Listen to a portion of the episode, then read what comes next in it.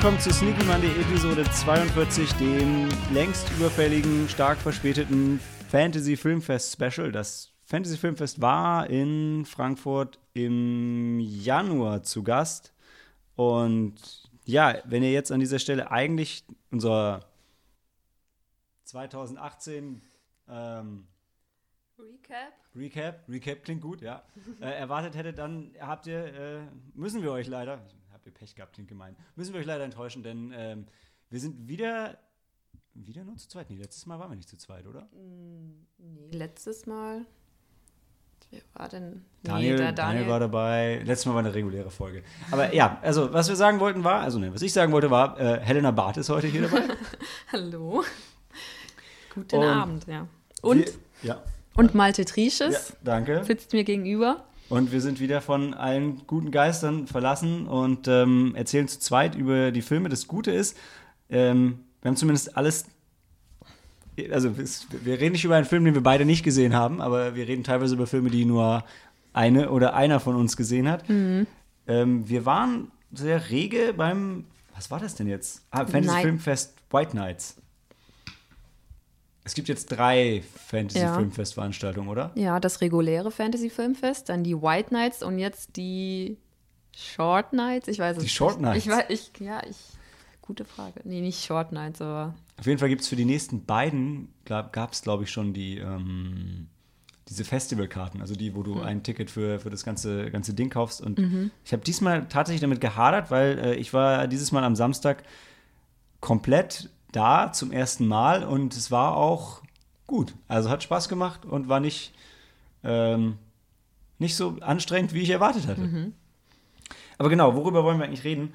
Äh, was wir gesehen haben, ist The Field Guide to Evil, Jonathan, Burning, Destroyer und Office Uprising, was das komplette Samstagsprogramm war. Und am Sonntag war Helena nochmal da und hat The Favorite und Bloodfest geschaut. Bloodfest, ja. Und dann haben wir noch auch in der Harmonie, beziehungsweise in der Disharmonie, äh, wenn die Gondeln Trauer tragen oder Don't Look Now. gesehen. Und das passt thematisch sehr gut dazu, deshalb nehmen wir den einfach auch noch mit rein. Das heißt, wir haben eins, zwei, drei, vier, fünf, sechs, acht Filme. Wow, Aber okay. da wir sehr müde sind und ähm, kein langes Skript haben, gehe ich davon aus, dass es trotzdem alles relativ, relativ schnell geht. Und wir haben keine Eröffnungsfrage mit. Ja, Weil, weil wir acht Filme genau. besprechen werden. Aber wir reden vielleicht hinterher noch kurz darüber, was so unser, unser Highlight war vom Fantasy Filmfest. Mhm. Und jetzt muss ich kurz überlegen, wir haben ja eben gerade darüber gesprochen, Helena, wolltest du den ersten Film ansagen? Ich glaube ja, oder? Hm, Soll ich? Sonst hätte ich Jonathan gemacht und du hättest nach Ah ja, Jonathan stimmt. Ja, genau so war es. Genau Mhm. so haben wir es vor zwei Minuten besprochen. Ich wollte The Field Guide to Evil ansagen, ja. Ähm, vorher muss ich mir, also das, das Getränk des Abends bei mir ist Red Bull. Ähm, leider, um nicht einzuschlafen. Hm. Ah, ja. The Field Guide to Evil war ein Film, ähm, von dem ich mir irgendwie gar nichts versprochen hatte, der mich dann aber sehr begeistert hat. Ich glaube, war das Cory, äh, Cory, genau, nein, Helena, du und Cory, ihr hattet den beide vorgeschlagen, oder? Ja, genau.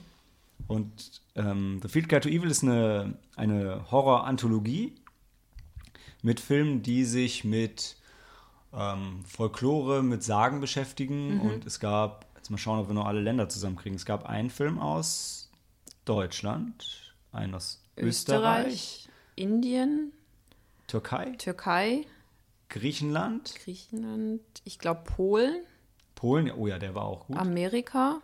Und was? Ukraine, das, das Ding mit dem Schneider. Ach, das stimmt. Keine Ahnung.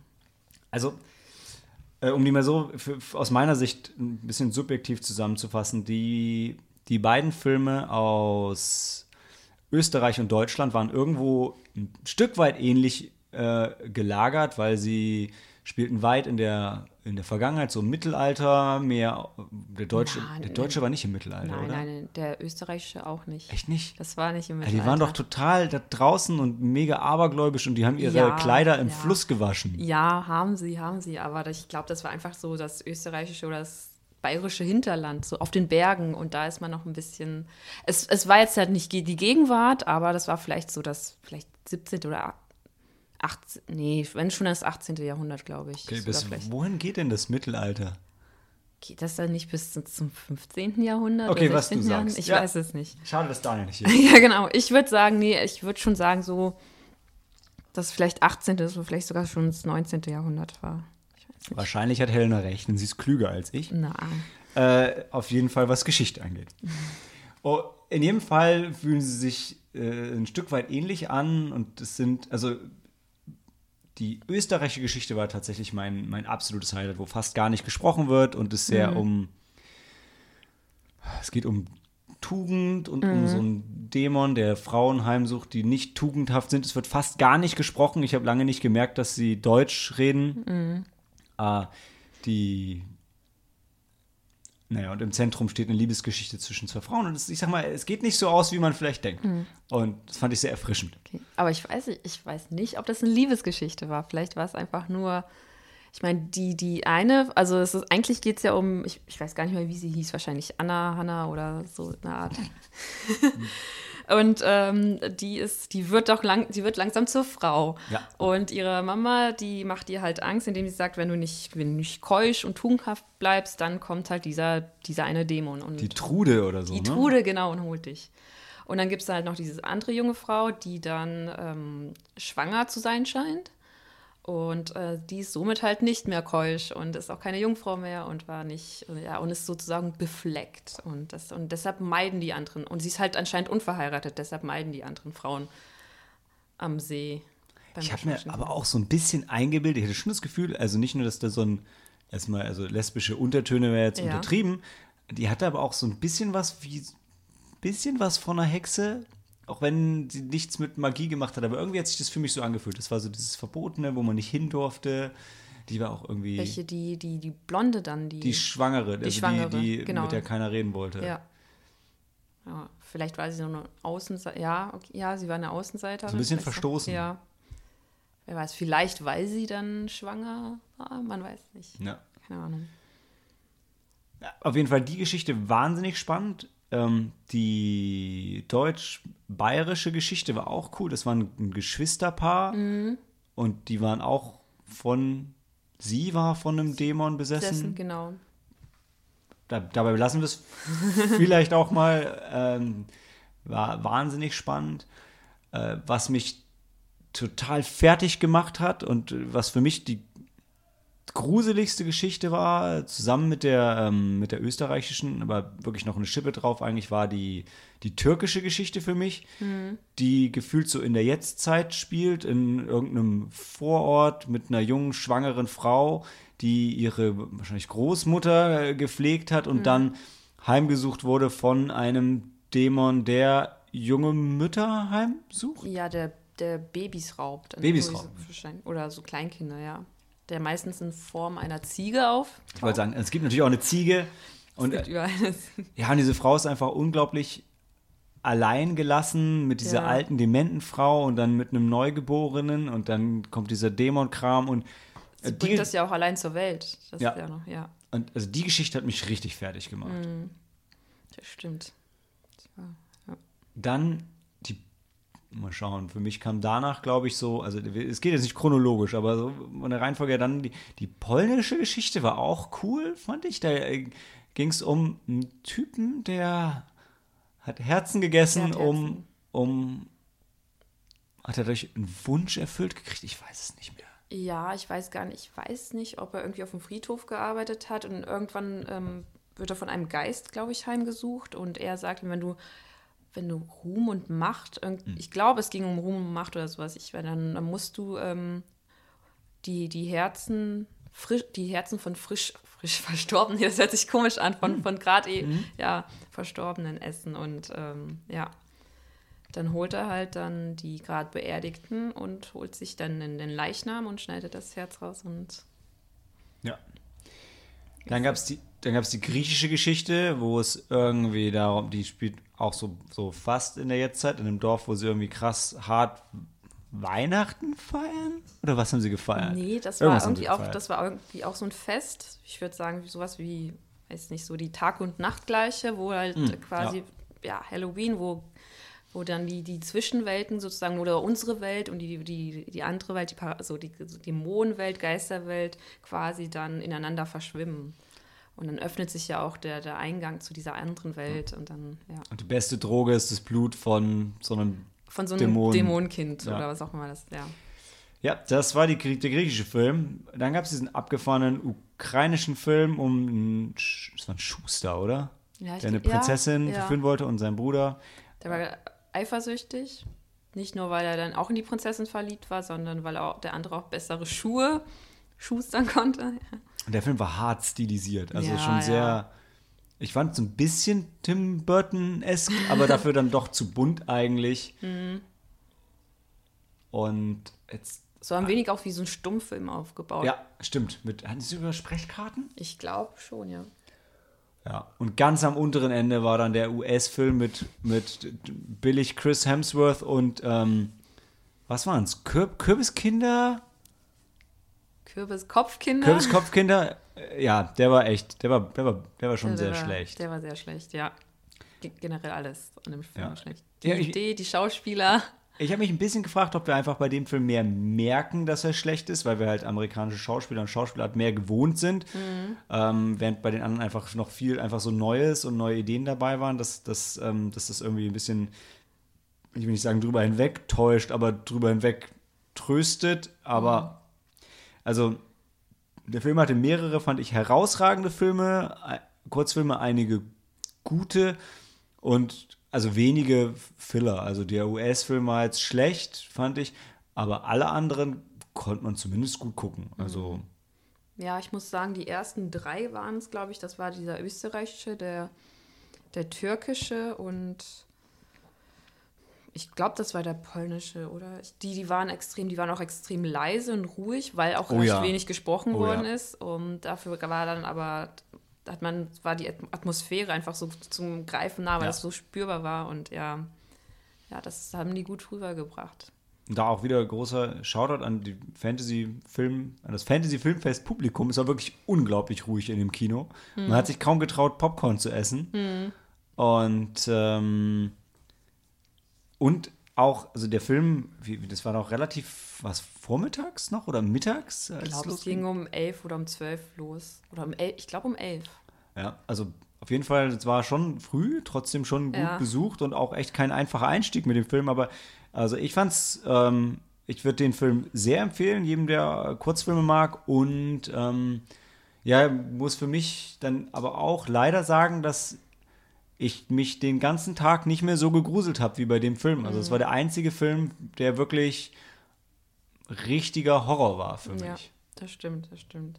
Also ich habe danach jetzt zwar nur einen gesehen, aber ich muss sagen, gleich zu Beginn, das war auch ähm, sehr, also nicht anstrengend, aber anstrengend vielleicht im positiven Sinne. Und ja, Nervenaufreibend. genau, nervenaufreibend, ja. Ich weiß noch, wie. Ich hatte nicht gefrühstückt an dem Tag und dann irgendwann hat, hat mein Magen Geräusche gemacht und ich wollte noch gerade einen Müsli-Riegel rausholen. Bis ich dann, bis dann auf einmal, dann, dann war der polnische Film dran und dann ist dann gerade dieser Mann ein menschliches Herz. Dann dachte ich, ist ein bisschen unpassend, wenn ich jetzt einen Müsli-Riegel raushole. Ach, weißt du. Und ja. Nee, und äh, wa- was, ich, was ich echt schön fand, also ich meine, ähm, generell haben ja Kurzfilme immer den Vorteil, dass sie auch sehr unkonventionell enden können. Und da fand ich dann bei diesen Kurzfilmen schön, dass sie dann teilweise, ich will nicht sagen konventionell geendet haben, aber sie waren trotzdem noch unvorhersehbar. Also oftmals geht es bei Kurzfilmen ja so, okay, am Ende ist einfach alles scheiße und alle sterben. Und ähm, ja, die waren auch dabei, klar ist ja auch so, gehört ja ein Stück weit dazu, aber es waren auch viele da, wo die Enden wirklich überraschend und wirklich nochmal anders waren und nicht einfach immer nur der, der böse, schlimme Twist am Ende kam. Und ähm, das war eine schöne, schöne Abwechslung innerhalb des Films und auch, fand ich, für ähm, Horror-Kurzfilme im Allgemeinen. Ja. Hoffen wir mal, dass December auch so gut wird. Unsere aus Deutschland gefandete Horror-Anthologie. Aber an, ansonsten an ähm, Schauspielern oder Regisseuren ist uns jetzt nichts Nee. Groß im Kopf gefallen, außer, was lese ich gerade? Hm, hm, hm. Ann Timpson, bla bla, Deathgasm und Turbo Kid hat er gemacht, aber ich wüsste jetzt nicht mal, der war auch nur Produzent, also mhm. von den Regisseuren ist, glaube ich, keiner. Zumindest mir keiner bekannt. Aber war eine schöne Mischung. Auch vor allem, weil alle Filme in OV waren. Mhm. Und dann war auch ein bisschen Deutsch dabei, was, was mal schön war. Wobei ich sowohl bei dem österreichischen als auch bei dem bayerischen Film echt die Untertitel gebraucht habe. ja, doch, beim bayerischen, ja. Aber man hat sich so ein bisschen dran geholt. Also man hat, bis man, man ist reingekommen. Ja, klar, klar. Ja. Daniel war nicht dabei, oder? Nein, Daniel war nicht Schade dabei. eigentlich. Das hätte ihm bestimmt gefallen. Aber den würden wir empfehlen, oder? Ja, auf jeden Fall die ersten drei. Dann machst ja, du da nicht aus. Nee, machst du nicht. Du guckst dann schon weiter, aber es wird halt nicht, nicht besser, also würde ich jetzt sagen. Die ersten ja. drei sind, glaube ich, schon so die mit die besten. Ja, ja das ja. stimmt.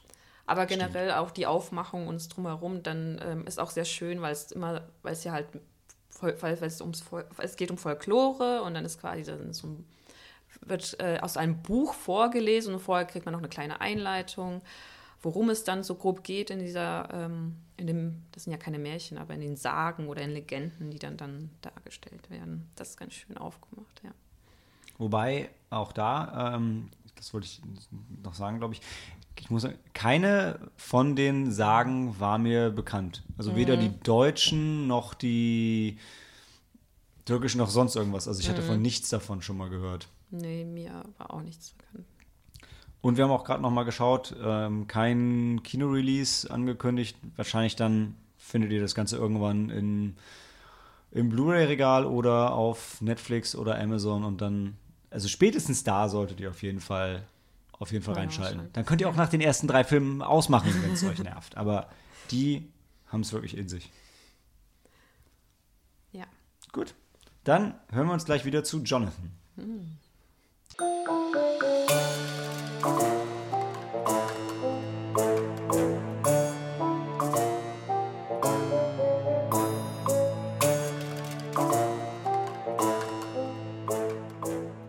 Ich will nicht gerade, ist ist es die Tagline? Ich bin mir nicht sicher, aber Two Brothers share one body, but not their minds. Klingt, als wäre es eine gute Tagline für Jonathan, oder? Hm, das stimmt. Aber dann erzähl doch, erzähl doch mal, was der, der, Schnuckel, wie sie ihn vorgestellt hat, Enzo Elgort, Elgort, in dem Film so mitmacht. Ja, also eigentlich hast du den Film schon zusammengefasst. Ja, es, äh, ja ähm, wir treffen Jonathan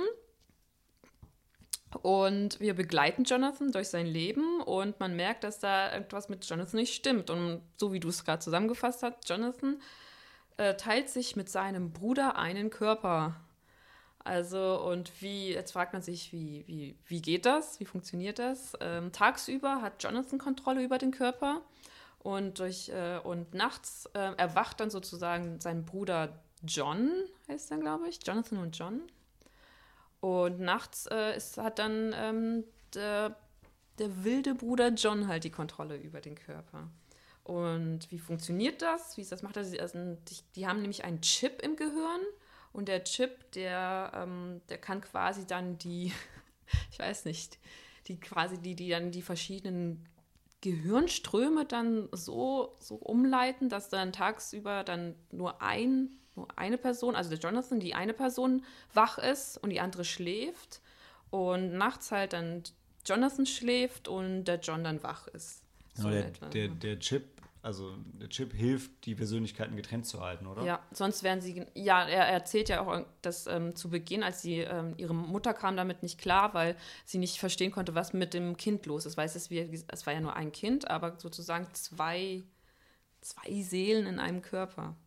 Und dann halt als Kind haben sie die ganze Zeit irgendwie hatte, also ich glaube, das kam dann halt so rüber wie so eine gespaltene Persönlichkeit und so. Und dann haben sie halt dann diese Wissenschaftlerin getroffen die dann das halt rausgefunden hat, die dann ihnen einen Chip dann eingepflanzt hat und so können die das dann kontrollieren. Und ja, die haben auch gewisse Regeln, ähm, ja, die dann auch besagen, die ähm, sie ähm, am Ende des jeweiligen Tages nehmen sie halt eine, eine Videonachricht für den anderen auf, damit sie halt erzählen, was passiert ist oder mit wem sie sich gerade getroffen haben, damit der andere halt dann nicht äh, dann ein bisschen äh, fraglos dann dasteht, ja, wer ist das denn? Wo, warum muss ich den kennen, wenn er mich kennt und so, ja. Und was soll man sagen? Also Jonathan, ähm, der, der halt tagsüber wach ist, der ist auch, der ist auch recht ordentlich und fleißig und höflich und, und das merkt man auch an seinem Kleidungsstil, an, an der Art, wie er dann, wie er arbeitet, wie, wie er sein Leben verbringt sozusagen.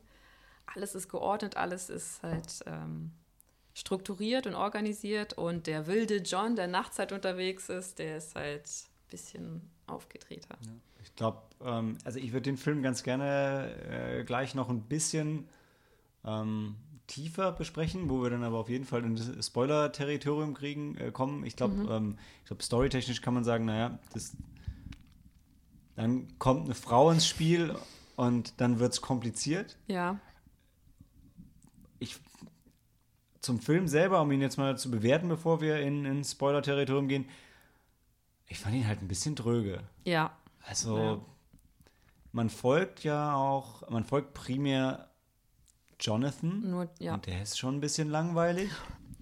Ich hatte mir ein bisschen mehr ähm, Science-Fiction-Elemente erwartet, aber das ist jetzt kein krasser Spoiler, aber über den, die Tatsache, dass es diesen Chip gibt, hinaus kommt eigentlich fast nichts. Mhm. Und was bleibt, ist halt so eine, ja, wie es in der Werbung auch immer gesagt wird, so eine Jekyll and Hyde Story, aber ohne so richtig Jekyll and Hyde, mhm. weil man sieht eigentlich nur, jetzt muss ich überlegen, ähm, welcher ist denn der friedliche von den beiden? Dr. Jekyll?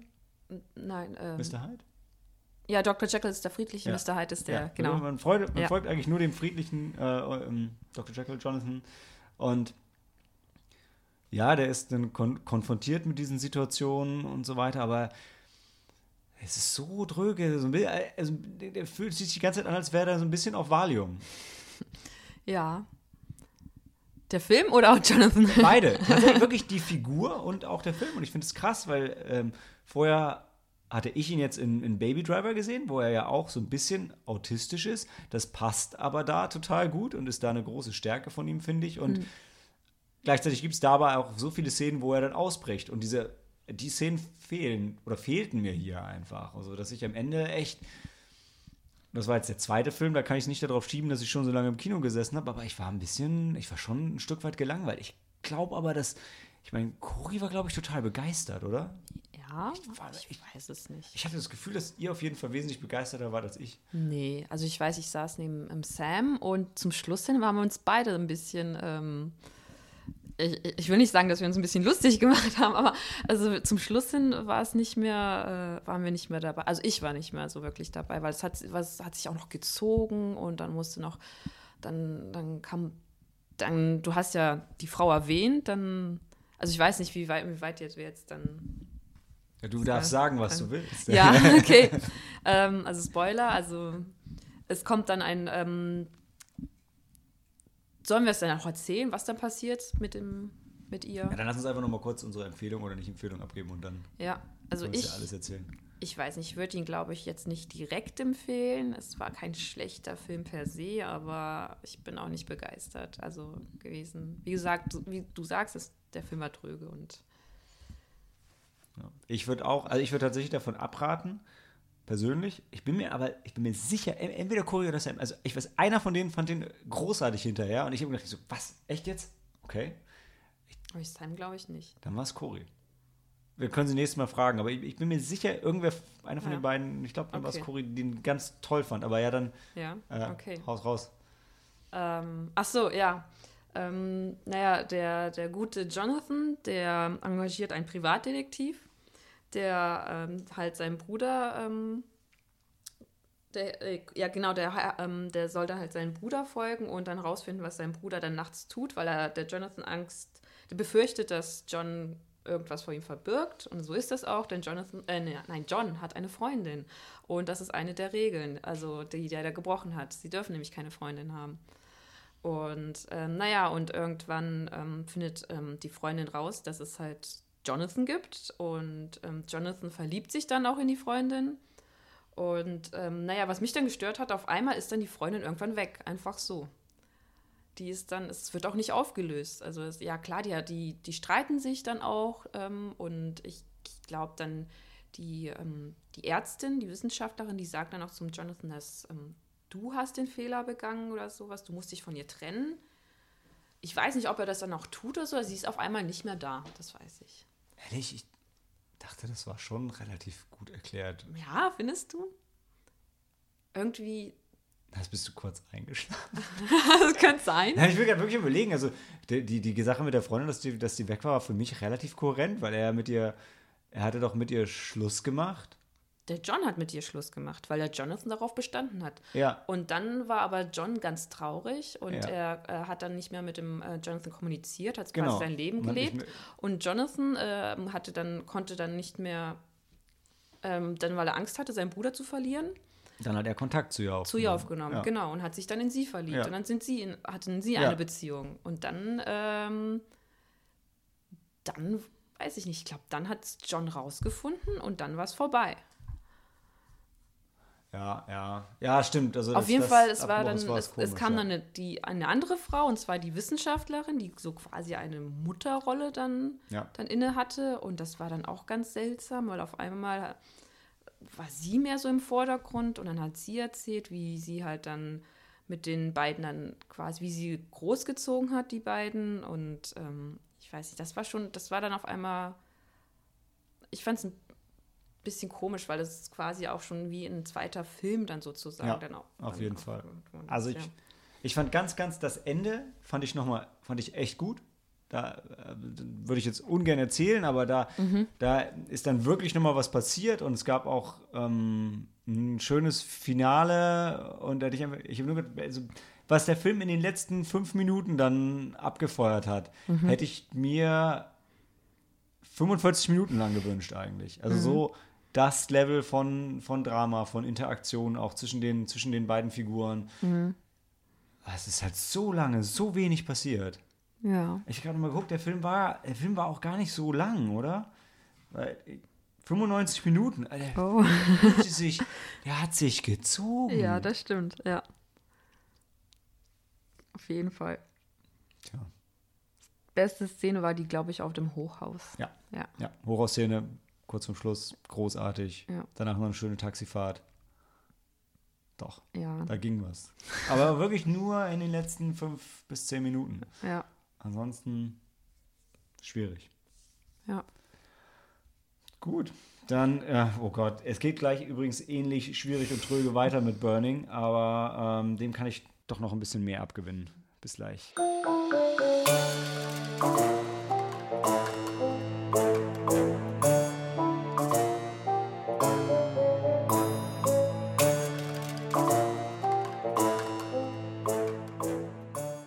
Burning. Äh, ja, und ich, oh Gott, ich habe es auch leider gar nicht aufgeschrieben. Also habt ihr, äh, bleibt ihr verschont von meinem Versuch, den Originaltitel zu sprechen.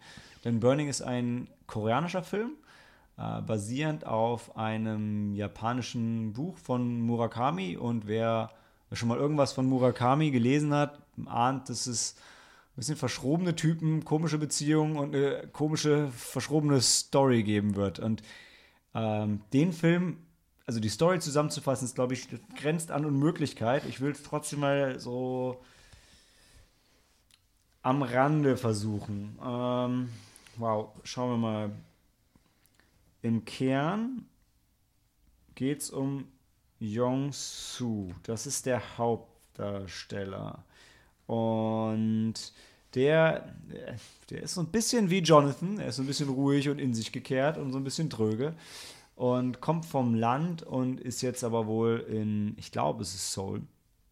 Und da lernt er eine sehr hübsche junge Frau kennen, beziehungsweise eigentlich lernt er sie nicht kennen, denn Haimi, so, das habe ich sie auch, äh, ist, ähm, ich glaube, eine alte Schulbekannte von ihm. Äh, Die lernen sich kennen und haben einen ganz netten One-Night-Stand und er taut so ein bisschen auf und das ist eigentlich alles irgendwie auf einem ganz, ganz ganz guten Weg und dann verreist sie, ich glaube, nach Indien und er soll so lange auf ihre Katze aufpassen. Und da, da geht es schon irgendwie, also das ist schon alles so ein bisschen sehr merkwürdig. Sie hat so eine ganz komische Wohnung, von der aus man ganz komisch auf ein anderes Haus gucken kann. Da kommen so diese Murakami-Themen wieder mit, mit der Perspektive und die Katze ist da, aber man sieht die Katze nie und das Futter ist aber weg.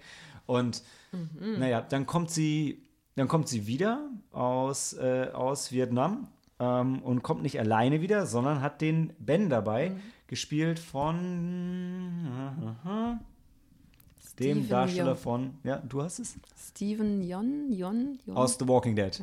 Äh, und ähm,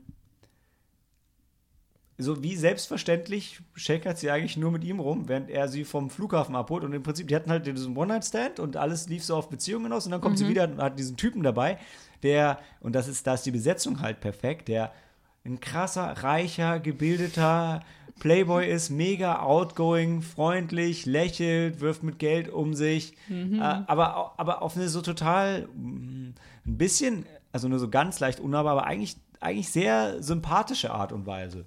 Und ja, jetzt ist sie halt einfach so mit ihm zusammen und das wird halt überhaupt nicht kommentiert und er steht so ein bisschen daneben und denkt so, hm, das ist ja jetzt nicht so geil. Und dann die zwei, ja, cool, lass doch mal jetzt erstmal, also nachdem er sie beide vom Flughafen abgeholt hat, lass doch mal essen gehen und dann gehen sie halt zu dritt essen und er sitzt so daneben und denkt so, hm, also irgendwie läuft es jetzt nicht so, wie ich mir das vorgestellt habe. Und Ja, aber wie stellt sie ihn denn vor? Dann, dann Gar nicht, einfach nur, ey, das ist Ben, den, äh, den habe ich in Indien kennengelernt. Also das wird auch nicht thematisiert, die küssen sich auch nicht oder so, das, wird, auch Okay. nicht, das wird auch nicht ausgesprochen, aber irgendwie hast du das Gefühl, als sind Okay. die zwei jetzt wohl zusammen und das war's dann halt. Und die fahren auch dann hinterher ohne ihn einfach von dem Restaurant dann weiter. Oh. Und er sitzt dann da mit seinem alten Truck und naja. Äh, Und dann, dann wird es halt so ein bisschen abgefahren, weil dann geht er er muss dann zurück aufs Land, wo er und Jaime beide, die kommen aus demselben Dorf, weil sein Vater angeklagt ist, weil er irgendeinen, hat irgendeinen Beamten irgendwie attackiert, wegen keine Ahnung warum.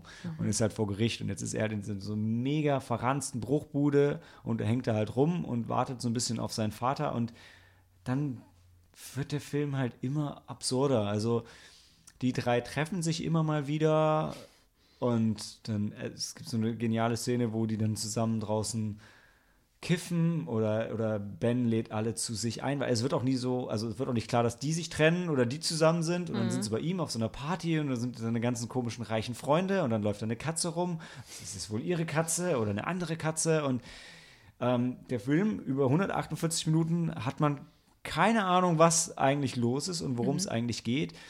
Die Leute, in, also sie erzählt ihm dann Geschichten aus ihrer gemeinsamen Vergangenheit aus dem Dorf und er fragt andere Leute danach und die sagen alle, nee, das ist so, das ist alles gar nicht passiert, das stimmt so alles nicht.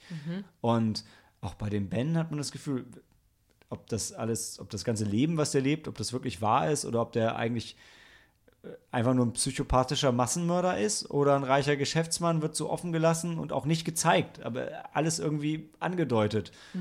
Und ähm, also man weiß wirklich hinterher nicht so richtig, was gerade passiert ist. Der Film gibt dir auch keine Erklärung. Er endet mit einem, auch mit so einer absoluten Knallerszene, die relativ aus heiterem Himmel kommt, ähm, die man sich nicht so, so semi herleiten kann, aber für die, also die macht innerhalb der Story schon irgendwie Sinn, aber es wird keine Erklärung dafür gegeben und es ist, ähm, er hat viele es werden sehr viele surreale Elemente angedeutet, aber es wird nichts gezeigt. Also du kannst alles, was im Film passiert, für bare Münze nehmen. Hast aber einfach das Gefühl, dass es irgendwie so nicht passieren kann und sein kann, wie es dargestellt wird. Und äh, das war für mich dann nach Jonathan so der Moment, wo es echt im Kino irgendwie sehr anstrengend war für mich. Ich weiß, der wird von den Kritikern schon sehr gelobt. Ich fand es aber schwierig. Das ist auch eine äh, gespaltene Persönlichkeit. Gibt auch den, den ruhigen Jonathan und den wilden, draufgängerischen Ben. Ja, aber ich, also sie verschwindet dann auch und ist weg und dann ist Ben irgendwie weg und Okay. dann taucht Ben wieder auf und irgendwann taucht, aber es, es wird aber, es sagt aber auch keiner was. Also es ist dieses wirklich, es passieren absurde Dinge und keiner sagt was dazu. Ähm, ja, abge, abgefahrener Film. Man muss sich, also ich würde nicht davon abraten, aber man muss sich ganz klar auf 148 Minuten krasse Lethargie einlassen. Weil wirklich fast nichts passiert Okay. die nur da sitzen und so ein bisschen dröge sind. Die sitzen nur da, aber er hat doch, er feiert doch ganz viele Partys und hat. Ja, da sind, da sind zwei Partys. Okay. Aber äh, die sind halt und da auch sitzen die auch nur rum und. trinken und essen und reden so ein bisschen und reden über Sachen, die merkwürdig sind. Okay. Ähm, ich, also man kann bestimmt eine tiefer gehende Analyse dazu machen, aber am Ende, ähm, so hat auch die gesagt, die das Intro gesprochen hatte zu dem Film, hat er, jeder nimmt ganz andere Dinge bei dem Film mit und erzählt eine ganz andere Geschichte, die er da gerade gesehen hat. Mhm. Äh, ich habe den Film mal so at face value genommen und sogar da bin ich mir nicht ganz sicher, was eigentlich jetzt genau passiert ist. Wenn man das ganze, die ganzen komischen Andeutungen ausblendet, ist es immer noch einfach nur sehr merkwürdig. Ähm, ja, ich habe mich so als großer Japan-Fan ein bisschen aufgeregt, dass es irgendwie null thematisiert wird, dass es eigentlich ein japanisches Buch ist, was jetzt aber in, einfach in, in Korea spielt und mit koreanischen Darstellern ist und so weiter. Aber äh, so wie es da dargestellt ist, das hätte, hätte man, also das hätte eins zu eins auch so Japan sein können. Also so ein bisschen trostlose Vorstadt ohne Perspektive mit, ähm, mit so ein paar ranzigen Bauruinen und daneben die krasse Großstadt mit Neonbeleuchtung und, und, und viel Action ist, ja, gibt es, glaube ich, links wie rechts an der Stelle. Also das ist, klingt jetzt irgendwie total unsensibel, jetzt zu sagen, dass da die beiden Kulturen sich so ähnlich sind. Aber ich sag mal, die Dinge, die in dem Film thematisiert werden, auch so ziellose, planlose Jugendliche, kann ich mir auch auf beiden Seiten gut vorstellen. Also deshalb, das wäre für mich jetzt, wäre für mich kein Kritikpunkt, obwohl es jetzt für mich persönlich eigentlich einer hätte sein können. Und mit ähm, hm, hm, hm, aus The Walking Dead super besetzt, weil der muss, der muss gar nichts machen, gerade für ein internationales Publikum, was halt ganz klar kein, also tendenziell keinen der Darsteller erkennt, aber ihn sofort. Muss er gar nichts machen und du weißt sofort, was er für ein, was er für ein Typ ist. Weil er sieht ja auch nicht, er sieht ja auch nicht so hart asiatisch aus und sticht halt da sowieso sofort aus der Masse heraus, weil du das Gesicht auch wieder erkennst. Und das ist einfach, das hätte man, glaube ich, gar nicht besser besetzen können. Also ich wüsste jetzt, ich, ich wüsste keinen anderen koreanischen Darsteller. Das ist wie wenn du, wenn du einen japanischen Film hast und du packst Takeshi Kitano rein, dann das, den, den erkennt halt auch jeder, auch wenn du das japanische Kino nicht magst oder nicht kennst. Ähm, und äh, das, das ist, glaube ich, ein unglaublicher Glücksgriff gewesen für den Film. Ich wusste gar nicht, dass er Koreanisch sprechen kann.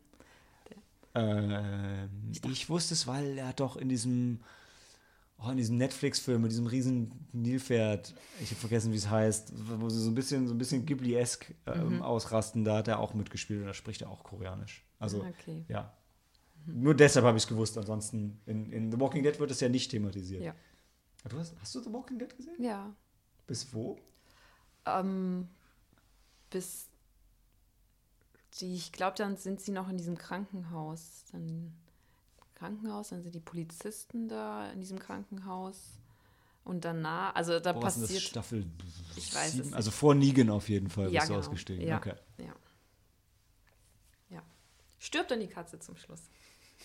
Wird Äh. überfahren und so endet der Film. Nee. Also, die Katze taucht, also es taucht eine Katze auf, aber wir wissen nicht, ob es die Katze ist. Aber mit der Hm. Katze passiert nichts Schlimmes. Das ist alles gut. Das ist nicht das Krasse. das ist Krasse nicht das Twist. Ich mir wirklich die Explosion am Ende, ich möchte sie ungern, ungern spoilern. Also ich Okay. kann es dir gerne gleich erzählen, wenn du es wissen willst, äh, wenn du nicht 148 Minuten darauf warten möchtest. Aber äh, ansonsten äh, würde ich, das- würde ich das aussparen, ja. Okay. Ja, das war Burning. Ähm, Warum heißt er denn Burning? oh, weil ähm, ich Du brennst die ganze Zeit drauf. Ist der Film endlich vorbei? Nee, ich ich, ich könnte es nicht sagen, warum er Burning heißt. Da gibt es bestimmt smartere äh, Interpretationen für, aber das Hobby von Ben ist, verlassene Gewächshäuser anzuzünden, weil sie hässlich sind und das Land verunstalten und es unendlich viele davon in Korea gibt. Seine Worte, nicht meine. Ich glaube nicht, dass das der Grund ist, warum der Film Burning heißt. Ähm, da ist auch was mit ihrem Apartment und einer bestimmten Art, wie das Sonnenlicht reinscheint, was eine ganz interessante Perspektive auf die Welt ermöglicht. Ähm, oder die brennende Frage, worum zum Teufel es bei dem Film eigentlich ging. Also ich, ich könnte es nicht sagen. Wirklich nicht. Was haben wir als nächstes? Ähm, Office. Ne, Destroyer. Oh, okay. Destroyer, der wahrscheinlich, ah, okay, neben der, der größte Film nach The Favorite wahrscheinlich.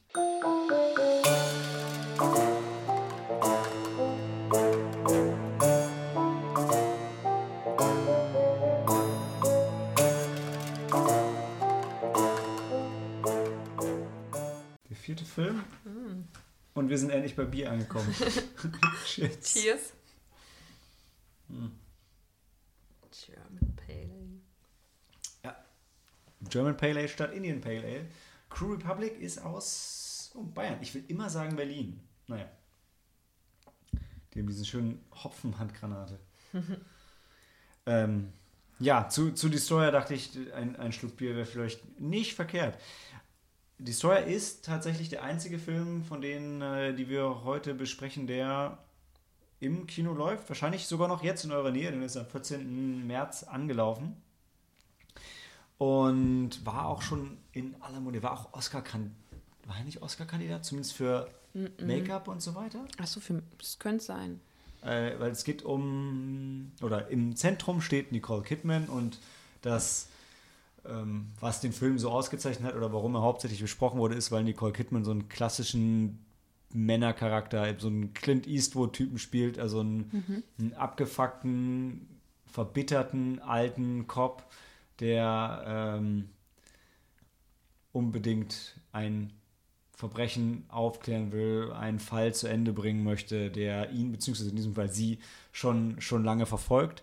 Und ähm, was an dem Film wahnsinnig gut ist in dem Zusammenhang ist, dass, dass diese Geschlechtersache halt überhaupt nicht, also nicht thematisiert wird im Sinne, dass immer wieder gesagt wird, oh Gott, das ist eine Frau und irgendwas in der Richtung, sondern es ist einfach so.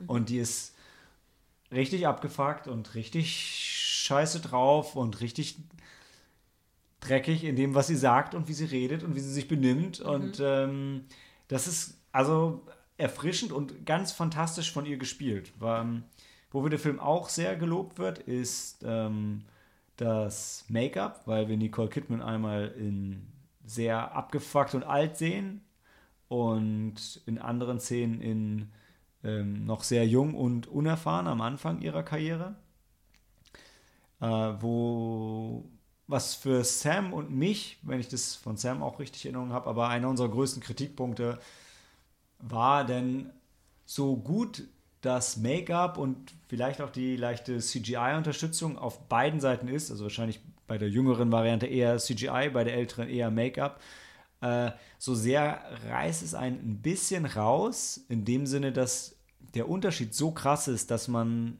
dass man einfach ein Stück weit drauf achtet. Also mhm. vielleicht auch mehr, wenn man, wenn man einfach sowieso, also wenn man es A vorher gehört hat und wenn man B ein bisschen mehr sowieso auf so ähm, äh, die Machart von Filmen schaut dann. Und dadurch, dass es der Unterschied so dramatisch ist und man dann sehr genau drauf guckt, wirkt es dann manchmal eben nicht ganz so natürlich, weil man weiß ja, wie Nicole Kidman heute aussieht und die ist weder so jung noch so alt, äh, sondern eben irgendwo dazwischen. Aber das äh, schauspielerisch ist es trotzdem großartig und es also ich hatte ein bisschen Angst, dass es eher so ein, so ein Gimmick ist, dass es jetzt eben einfach eine Frau ist, die diese, ähm, diese klassische äh, Cop-Geschichte durchlebt. Aber das fühlt sich im Film nicht so an, sondern es ist einfach eine, eine klassische Geschichte, die einen anderen Twist kriegt, dadurch, dass jetzt im Zentrum eben eine Frau steht. Also es ist nicht wie Oceans 13 oder She-Ra, sondern äh, wirklich, wirklich, wirklich sein, sein eigenes Ding und dabei sehr sehr kompromisslos und sehr ergreifend und sehr, sehr überraschend ähm, am Ende. Also es war tatsächlich ein Ende, äh, ohne dass es irgendwie der krasseste Twist ist, aber es war wirklich ein Ende, was Sam und ich beide überhaupt nicht haben kommen sehen und was aber sehr rund war.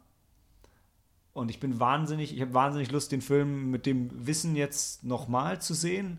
Und was ich auf keinen Fall vergessen darf zu loben, ist, dass er einen ganz fantastischen Soundtrack hatte. Also mhm.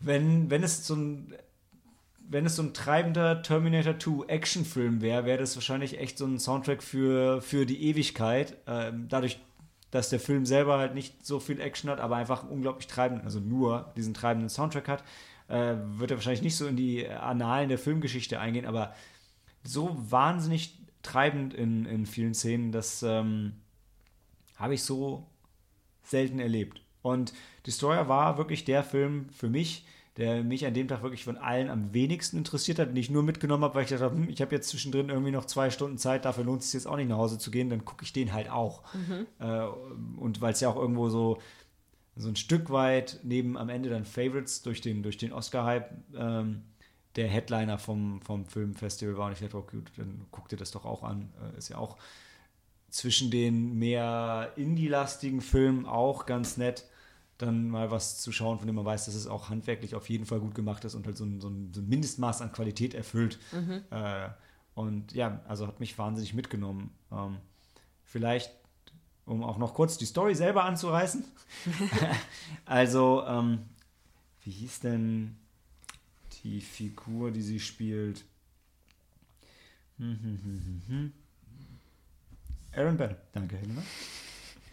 Äh, gespielt von, von Nicole Kidman, ähm, war Undercover FBI, ich meine, sie war Undercover FBI, äh, Undercover LAPD und ähm, sollte bei einem Banküberfall, also sollte halt so eine, so eine Gang infiltrieren und das ähm, Ganze äh, läuft dann auf, äh, auf einen großen Bankraub hinaus bei dem einiges schief läuft und sie eigentlich noch zu sehr Rookie war, um an dieser Mission teilzunehmen. Und mhm. das verfolgt sie ihr ganzes Leben und nagt einfach an ihr. Und jetzt irgendwo am Ende, gefühlt von ihrem Leben, von ihrer Karriere, hat sie eine Chance, um da doch noch einen Deckel drauf zu setzen. Mhm. Und das Ganze wird aber nicht linear erzählt, sondern mit vielen Rückblenden und Zeitsprüngen, die für den Zuschauer nicht immer ganz, ganz nachvollziehbar sind, was aber sehr zur Spannung beiträgt und man erst im Laufe der Geschichte viel über sie erfährt und was ihr so in ihrem Leben passiert ist, was sie so bereut und was sie so gemacht hat und wie sie das gezeichnet hat.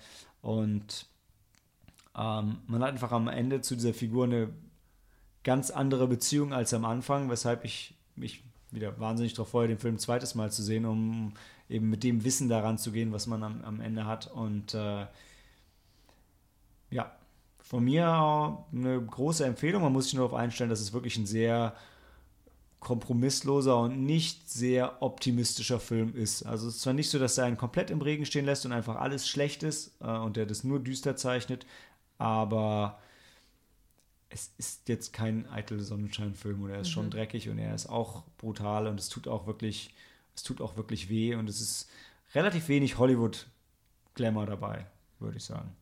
Ja. Mhm.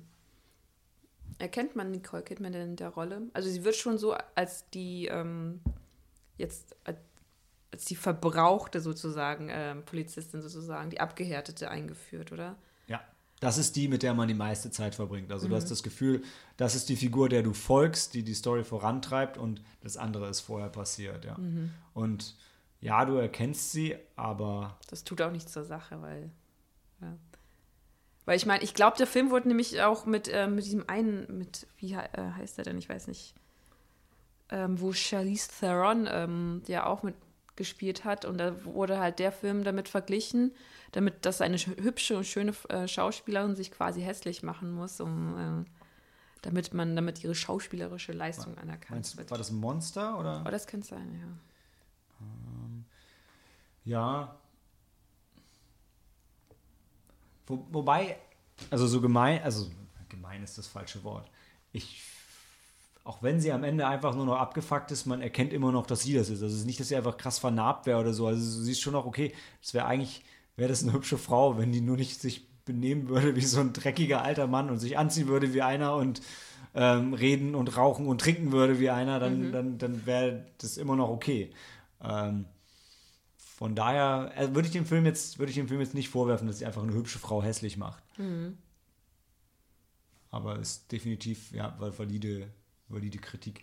Wobei ich aber auch immer denke, also ich bin total bei dir, dass es ein bisschen ein bisschen schwierig ist, aber ich, ich fände es auch politisch total schwierig, wenn du sagst, ja, okay, wir nehmen halt, du nimmst halt zwei Darstellerinnen, eine hübsche und eine hässliche. das ist doch auch, also ist doch scheiße, oder? Ja.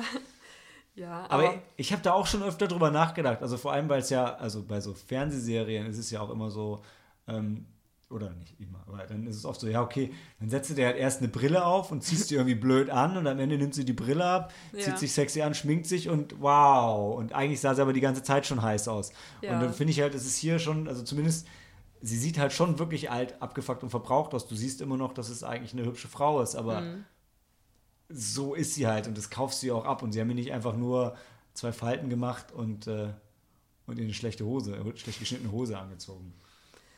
Ja, Nicole Kidman wird doch so ein bisschen vorgeworfen, dass sie halt nicht mehr so gut schauspielern kann, weil sie ähm, sehr viele, ich weiß nicht, ob es stimmt, sehr viele OPs hinter sich hat oder dass sie das, quasi so, so das unnatürlich. Hat, das hat Sam gesagt. Sam meinte, äh, in den Szenen, wo sie sie verjüngt haben, hätten sie sie verjüngt, so wie, also auf Basis von dem, wie sie jetzt aussieht. Ja. Und sie sieht aber deshalb nicht so aus, wie sie tatsächlich aussah, als sie jünger, als sie war. jünger war. Und er meinte, du weißt ja, wie die früher aussah. Und das war nicht so. So würde sie aussehen, wenn sie jetzt jünger wäre.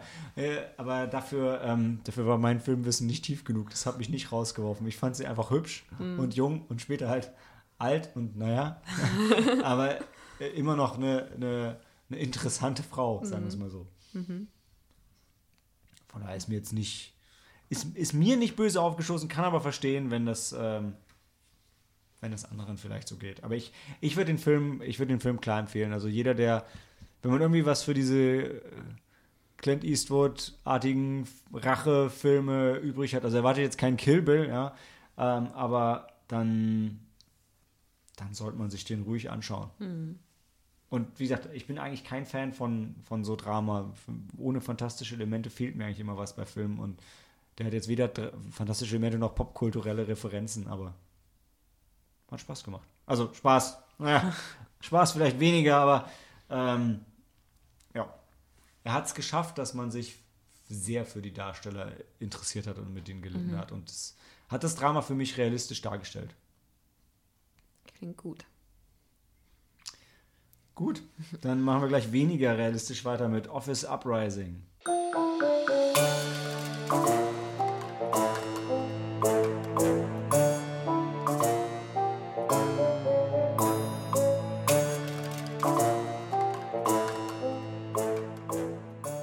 Office Uprising ist so eine Zombie-Komödie im Büro mm. mit Witzen über Stereotyp von Büroarbeit. Eigentlich schon alles gesagt. Ähm, ich überlege gerade, ich war mit Daniel und Tobi drin und mhm.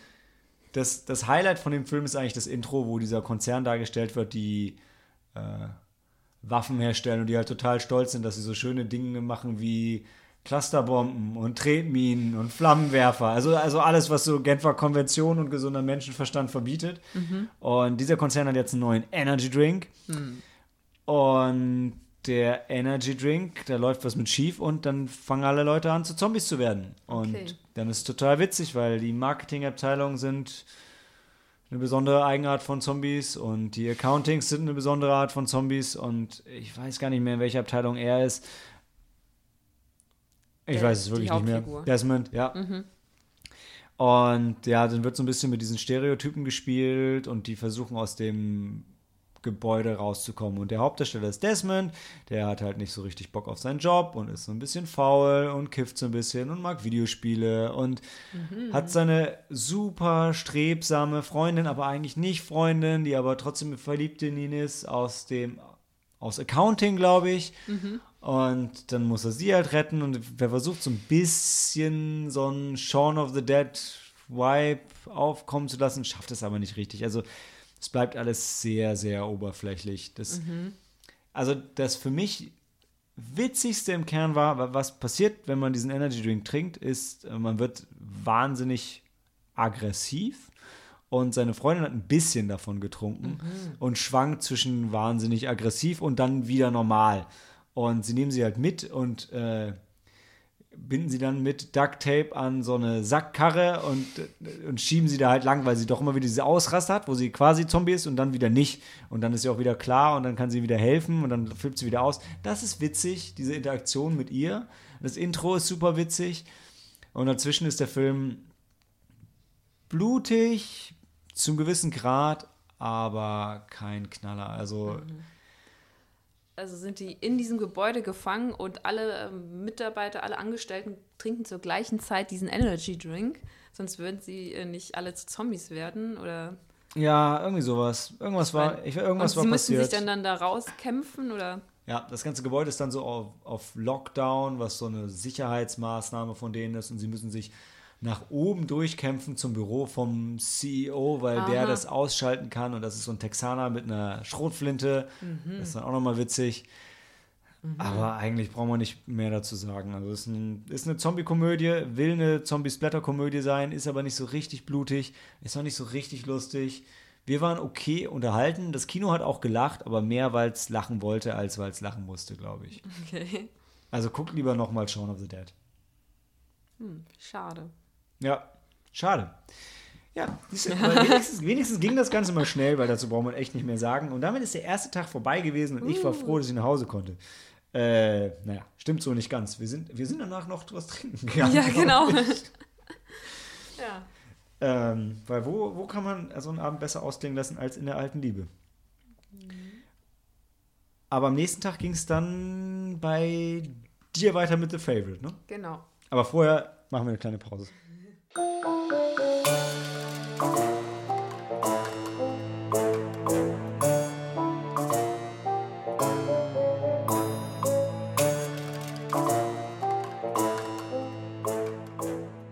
Favorite und ich habe endlich mal kurz Pause. Und Herr Helena zu, worum es bei The Favorite ging. Bei The Favorite. Wir haben schon mal gespoilt und haben darüber gesagt, dass es in The Favorite um sexy Scarlett Johansson ging. Und es war nicht Scarlett Johansson, Nein. sondern die andere, die auch sexy ist. Emma Stone? Genau. Sexy Emma Stone. Das haben wir gesagt. mehr wollte, auf viel mehr wollte Tobi sich nicht festlegen damals. Okay, alles klar. Ja, bei The Favorite, leider habe ich den Film auch nicht von Anfang an sehen können. Also ich bin ein bisschen zu spät gekommen, das äh, tat mir auch sehr leid. Favorite ist von unserem vielleicht jetzt Favorite-Regisseur Jorgos Lantimos, weil wir hatten 2017 haben wir äh, in der Sneak ähm, The Killing of a Sacred Deer gesehen und es war ein sehr ja, überrascht, also der Film hat uns alle überrascht, quasi ein bisschen auch positiv. Ich glaube, dich so dich mehr von Anfang an, Daniel ja. und mich erst Tage, Wochen später, als wir nochmal drüber nachgedacht haben. Ja. Weil wir ja. einfach nur verstört rausgegangen sind. Ich war zu Beginn auch verstört, aber zum Schluss hin hat er mich doch fasziniert. Und auf jeden Fall Jorgos Lantimos hat wieder einen Film gemacht und man merkt es auch an, an also naja, worum geht es eigentlich? Es geht um ähm, Königin Anne, heißt sie, glaube ich. Spielt, glaube ich, im sagen wir im 18. Jahrhundert. Ich weiß es jetzt nicht. Ich weiß auch nicht, ob es die Königin auch wirklich gab. Ich glaube schon. Warte kurz. Auf jeden Fall, es geht um ähm, genau Königin Anne, die hat, ähm, die quasi an Gicht leidet und die auch nicht mehr so ganz, ähm, also sie ist eine Königin, so verhält sie sich meistens auch. Und sie hat dann eine beste Freundin, eine Lady, ich, ähm, gespielt von Rachel Weisz. Ich weiß jetzt nicht, wie sie im im Film heißt. Und ähm, Rachel Weisz Lady ist Sarah. Lady Sarah und sie ist quasi ähm, die, die Beraterin der Königin. Also sie, sie ähm, hilft ihr bei ähm, sie hilft ihr sozusagen bei Entscheidungen quasi auch. Sie, sie regiert sozusagen das Königreich mit ihr. Und was ich nicht wusste, ähm, und dann, als ich den Film gesehen hatte, hat sich dann rausgestellt, dass die beiden dann auch ähm, eine, eine, eine ähm, Liebesbeziehung haben, obwohl ähm, die Queen auch verheiratet war und die Lady immer noch verheiratet ist, ähm, haben die aber auch, äh, lieben sie sich und sind irgendwie doch schon zusammen. Ähm, und alles ist auch äh, eitel Sonnenschein, bis dann die Cousine von äh, Rachel Weisz auftaucht, und zwar Emma Stone die, ähm, die auch früher eine Lady war oder beziehungsweise adlig war. Dann ihr Vater hatte den Adelstitel ähm, verspielt, hat dann seine Tochter verkauft. Ähm, die, ähm, das hat die, das hat sie ganz schön mitgenommen, ja, das hat sie nachhaltig beeinflusst. Sie äh, wird dann von ihrer Cousine, von Rachel Weisz, ähm, dann aufgenommen an den Hof von Queen Anne und äh, ja, und dann ähm, beginnt halt sozusagen dieses, ähm, dieses Ränkespiel zwischen Rachel Weisz und Emma Stone, die halt quasi the favorite von der Königin werden möchten. Denn ähm, Emma Stone möchte halt nie wieder so tief, äh, also so tief fallen. Und sie möchte halt wieder ähm, adlig werden. Sie möchte halt ein, ähm, ein, ein, gutes Leben sozusagen äh, führen. Und sie möchte auch sich nie wieder von Männern erniedrigen lassen.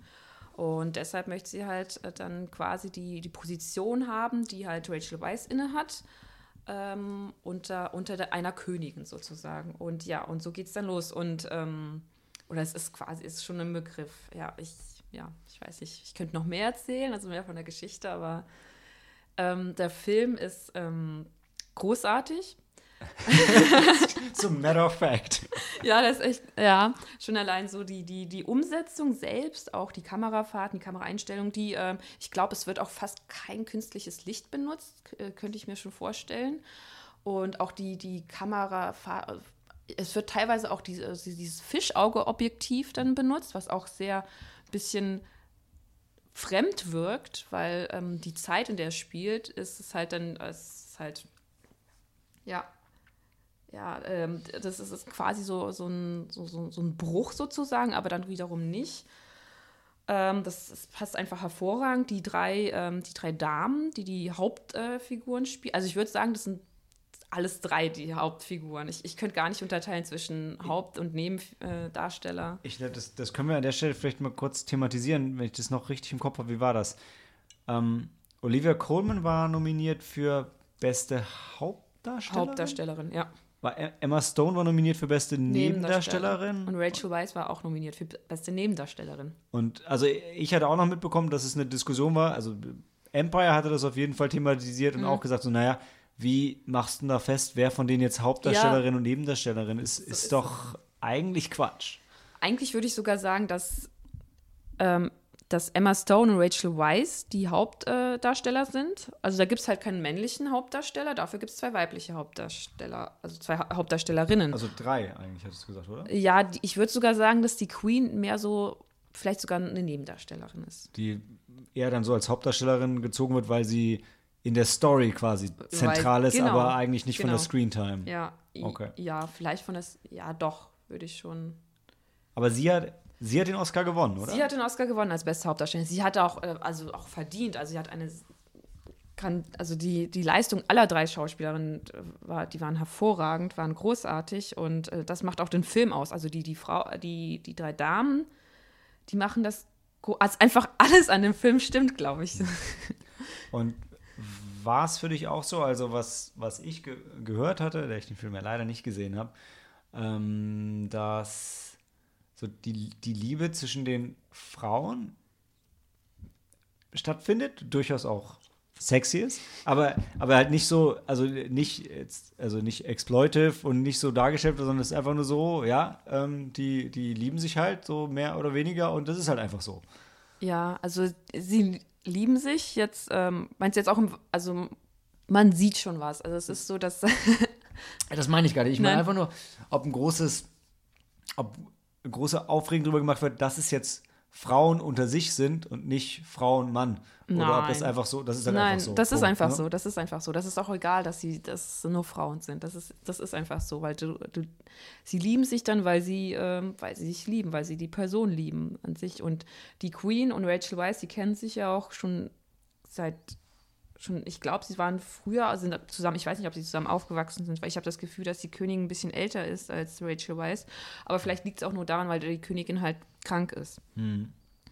Und ähm, ja, und Rachel Weisz kommt ja auch, na gut, sie, äh, die Lady Sarah, sie wirkt auch sehr dominant und auch recht, ähm, also sie trägt zum Beispiel auch Hosen und sie geht rei äh, sie reitet aus mm. und sie nimmt nicht die Kutsche und so. Das, es wird aber nie so wirklich thematisiert, weil das ist einfach so Matter of Fact. Das ist so wie, das ist egal, ob jetzt sich Frau und Mann lieben und ja, und man hört ja auch auf sie, auf die Lady Sarah, beziehungsweise eigentlich auf die Königin, weil die Königin hat das letzte Wort.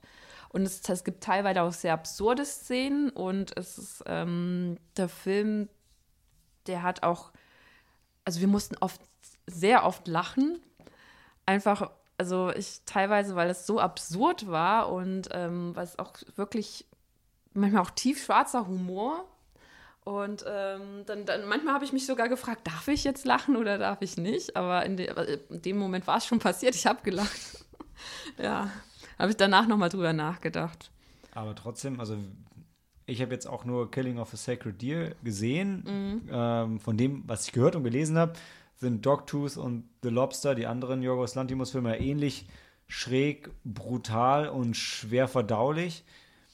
Aber The Favorite ist, ist schon, also ich will, ich will sagen, es ist anspruchslos, aber im Vergleich dazu schon leichtere Kost. Ja. Zugänglicher ja. ist, glaube ich, ein schöneres Wort, ja. Ja, ja also ich habe ja auch nur The Killing of a Sacred Deer gesehen, aber The Favorite ist wirklich zugänglicher. Ich weiß nicht, vielleicht man auch, man hat auch, in gewisser Weise hat man schon Sympathien mit den, mit den drei Damen und wie gesagt, und es ist halt auch einfach vielleicht auch der, der Humor. Also, weil du, ich, bei Killing of the Sacred Deer, da hast du nie so einen Moment, wo du dann. Da hast du nicht gelacht, ne? Da, das ist kein Film zum Lachen, ja. Ja. Nicht mal, also es gab nicht mal Szenen, die so absurd waren, dass man lachen musste. Es war einfach alles grausam. Ja. ja also es gibt in dem Film auch ein paar grausame Szenen und es wird, es geht halt auch im Kern auch so ein bisschen um, um Macht und ähm, weiß nicht, um ähm, ja, ich weiß nicht, in gewisser Weise auch um, um eine Art von Liebe. Weil manchmal fragt man sich natürlich, ist das dann auch romantische Liebe oder nicht? Und wie, ähm, wie kann es sein, dass die Lady Sarah und die Queen sich dann, dann immer noch so zusammen sind und wird die andere, benutzt die eine die andere, weil das ist schon klar, dass ähm, die Cousine, also Emma Stone, ich weiß gar nicht, wie ihre Figur hieß. Abigail. Abigail, okay. Weil bei ihr, da, da merkst du schon, sie ist, sie, sie ist jung, ambitioniert, sie hat ein hartes Schicksal hinter sich und sie, sie nutzt ihre Fähigkeiten und auch ihr Aussehen und ihren Charme und alles, um halt ähm, ihre eigenen Ziele zu verfolgen und zu erreichen, ja. Ja. Was soll ich noch sagen? Die, ähm, auch die, das Set-Design und die Kostüme waren auch toll, ja. Mit wem habe ich Emma Stone jetzt eingangs verwechselt? Scarlett Johansson. Scarlett Johansson? Schande, Junge. Aber es ist nicht das erste Mal, dass mir das passiert. Das macht es nicht besser, aber konstanter. ja. Und ähm, was, ähm, wenn man The Killing of the Sacred Deer gesehen hat und dann The Favorite, dann merkt man, man merkt irgendwie auch schon den Stil, den der, ähm, der Regisseur Jorgos Lantimos benutzt.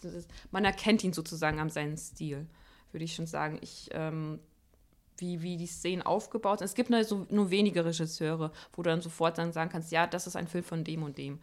Und ich glaube, beim Killing of a Sacred Deer, das hat, den Film hatte ich ein bisschen mit ähm, dem Film von Stanley Kubrick verglichen, weil er auch so sehr minutiös war und so ein bisschen so wirklich auch, da merkst du halt, ähm, dass jedes Bild, jedes Szenenbild quasi äh, schon vorgeplant äh, war und erdacht und alles stimmt sozusagen an mhm. diesem Bild. Und ähm, ja, und das Interessante ist, weil Stanley Kubrick hat nämlich auch so ein Historiendrama ge äh, gedreht. Oh. Was anscheinend, ich habe es nicht gesehen, aber es soll super langweilig sein. hey. Es ist, also filmtechnisch gesehen soll es, äh, soll es wohl hervorragend sein und ähm, er hat nämlich damals zum Beispiel auch kein künstliches Licht verwendet bei dem Film. Barry Lyndon heißt der Film.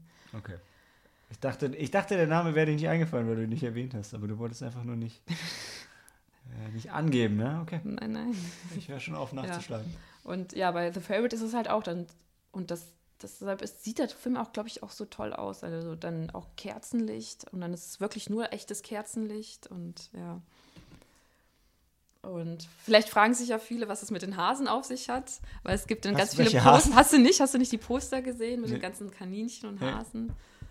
Ich dachte, das wäre dann so eine Sexanspielung. Äh, nein, nein, nee, nee, nee. Das war nämlich, ähm, weil die, ähm, die Königin war ja verheiratet und, wie gesagt, ich weiß nicht, ob es die Figur wirklich gab, äh, aber sie war wohl 17 Mal schwanger und hat 17 Mal das Kind verloren. Und deshalb hat sie 17 Kaninchen halt ähm, bei sich im Zimmer. Oh. Und die Lady Sarah, die ist immer, die ist halt aber so, so der Realist in der Beziehung. Sie meint so, ja, nein, ich werde sie jetzt nicht beim Vornamen nennen. Ich werde jetzt da. Die Kaninchen. Ja, genau. Okay. Weil die Kaninchen haben wohl alle auch einen Namen. Klar. Und äh, ja. Naja. Also große Empfehlung von große dir. Große Empfehlung, ja. Okay. Ja, ich die Oscars haben ja auch gesagt, man soll ihn gucken. Ich wollte ihn sowieso sehen. Es war so eigentlich mein Highlight beim Fantasy Filmfest, mhm. auf das ich mich gefreut hatte. Und dann hat sich relativ schnell gezeigt, dass es terminlich bei mir nicht passt. Und dann habe ich es auch danach nicht ins Kino geschafft. Unter anderem, weil ihr ja alle schon drin wart. Aber ja, äh, kommt der nicht, der muss ja jetzt, kommt der nicht bald auf DVD, Blu-ray? Ich werde das mal werde es mal erörtern in der Pause, weil Helena hat noch einen Film für uns. Mm. Und zwar. Bloodfest.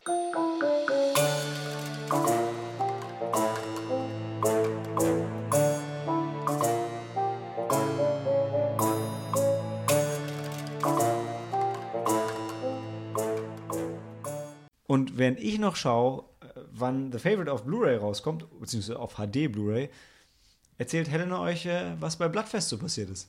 Okay, Bloodfest. Die Prämisse klang ja schon sehr interessant, weil ähm, es, es geht halt um dieses Bloodfest, das es in dem Film ähm, tatsächlich gibt. Und dann ist halt irgendwie mit so das, das größte Horror-Event, was es jemals gab. Es ist quasi ein riesiger Vergnügungspark und dann gibt es halt verschiedene ähm, Gebiete, also zum Beispiel also verschiedene Teilgebiete, die sich immer ähm, auf ein Horrorfilm-Genre spezialisieren. Also sozusagen dann ähm, im Blattfest, dann gibt es zum Beispiel ähm, den Wald oder den Zombiefriedhof, die Highschool. Ähm, was gab es denn dann noch? Das, äh, dies, das Clowns Zell, also Clownsville oder sowas. Also auf jeden Fall gibt es die gruseligen Clowns, dann den Zombiefriedhof, dann gibt es halt die Highschool, dann, da waren die nämlich überall. Wo waren die denn noch? Vampire Camp. Ist ja das gab es auch. Ist ja schon reichlich. Vampire, also das ist voll davon.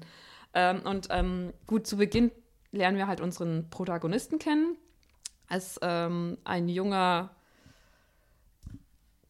junger Typ, der arbeitet in einer Videothek und ist der größte Horrorfan, den es gibt. Oh mein Gott, ich kann mich sofort mit ihm identifizieren. Ist ja. er auch noch irgendwie erfolglos bei den Frauen? So ein wenig. Kifft er und mag Videospiele oder Comics oder so? Ich glaube, äh, ähm, er kifft nicht. Oh nein. Oh Gott. Ähm, er, ähm, er hat ich glaube, er mag auch Video. Nein, äh, nein, er liebt halt Horrorfilme. Und oh, wenn es ein, okay. einen Horrorfilm oder ein Horrorspiel gäbe oder gibt, dann ist er auch Fan davon. Und ähm, er möchte halt mit seinen äh, Kumpels dahin gehen, mit seiner ähm, heimlichen Flamme, die halt auch in, diesem, in dieser Bi Videothek arbeitet.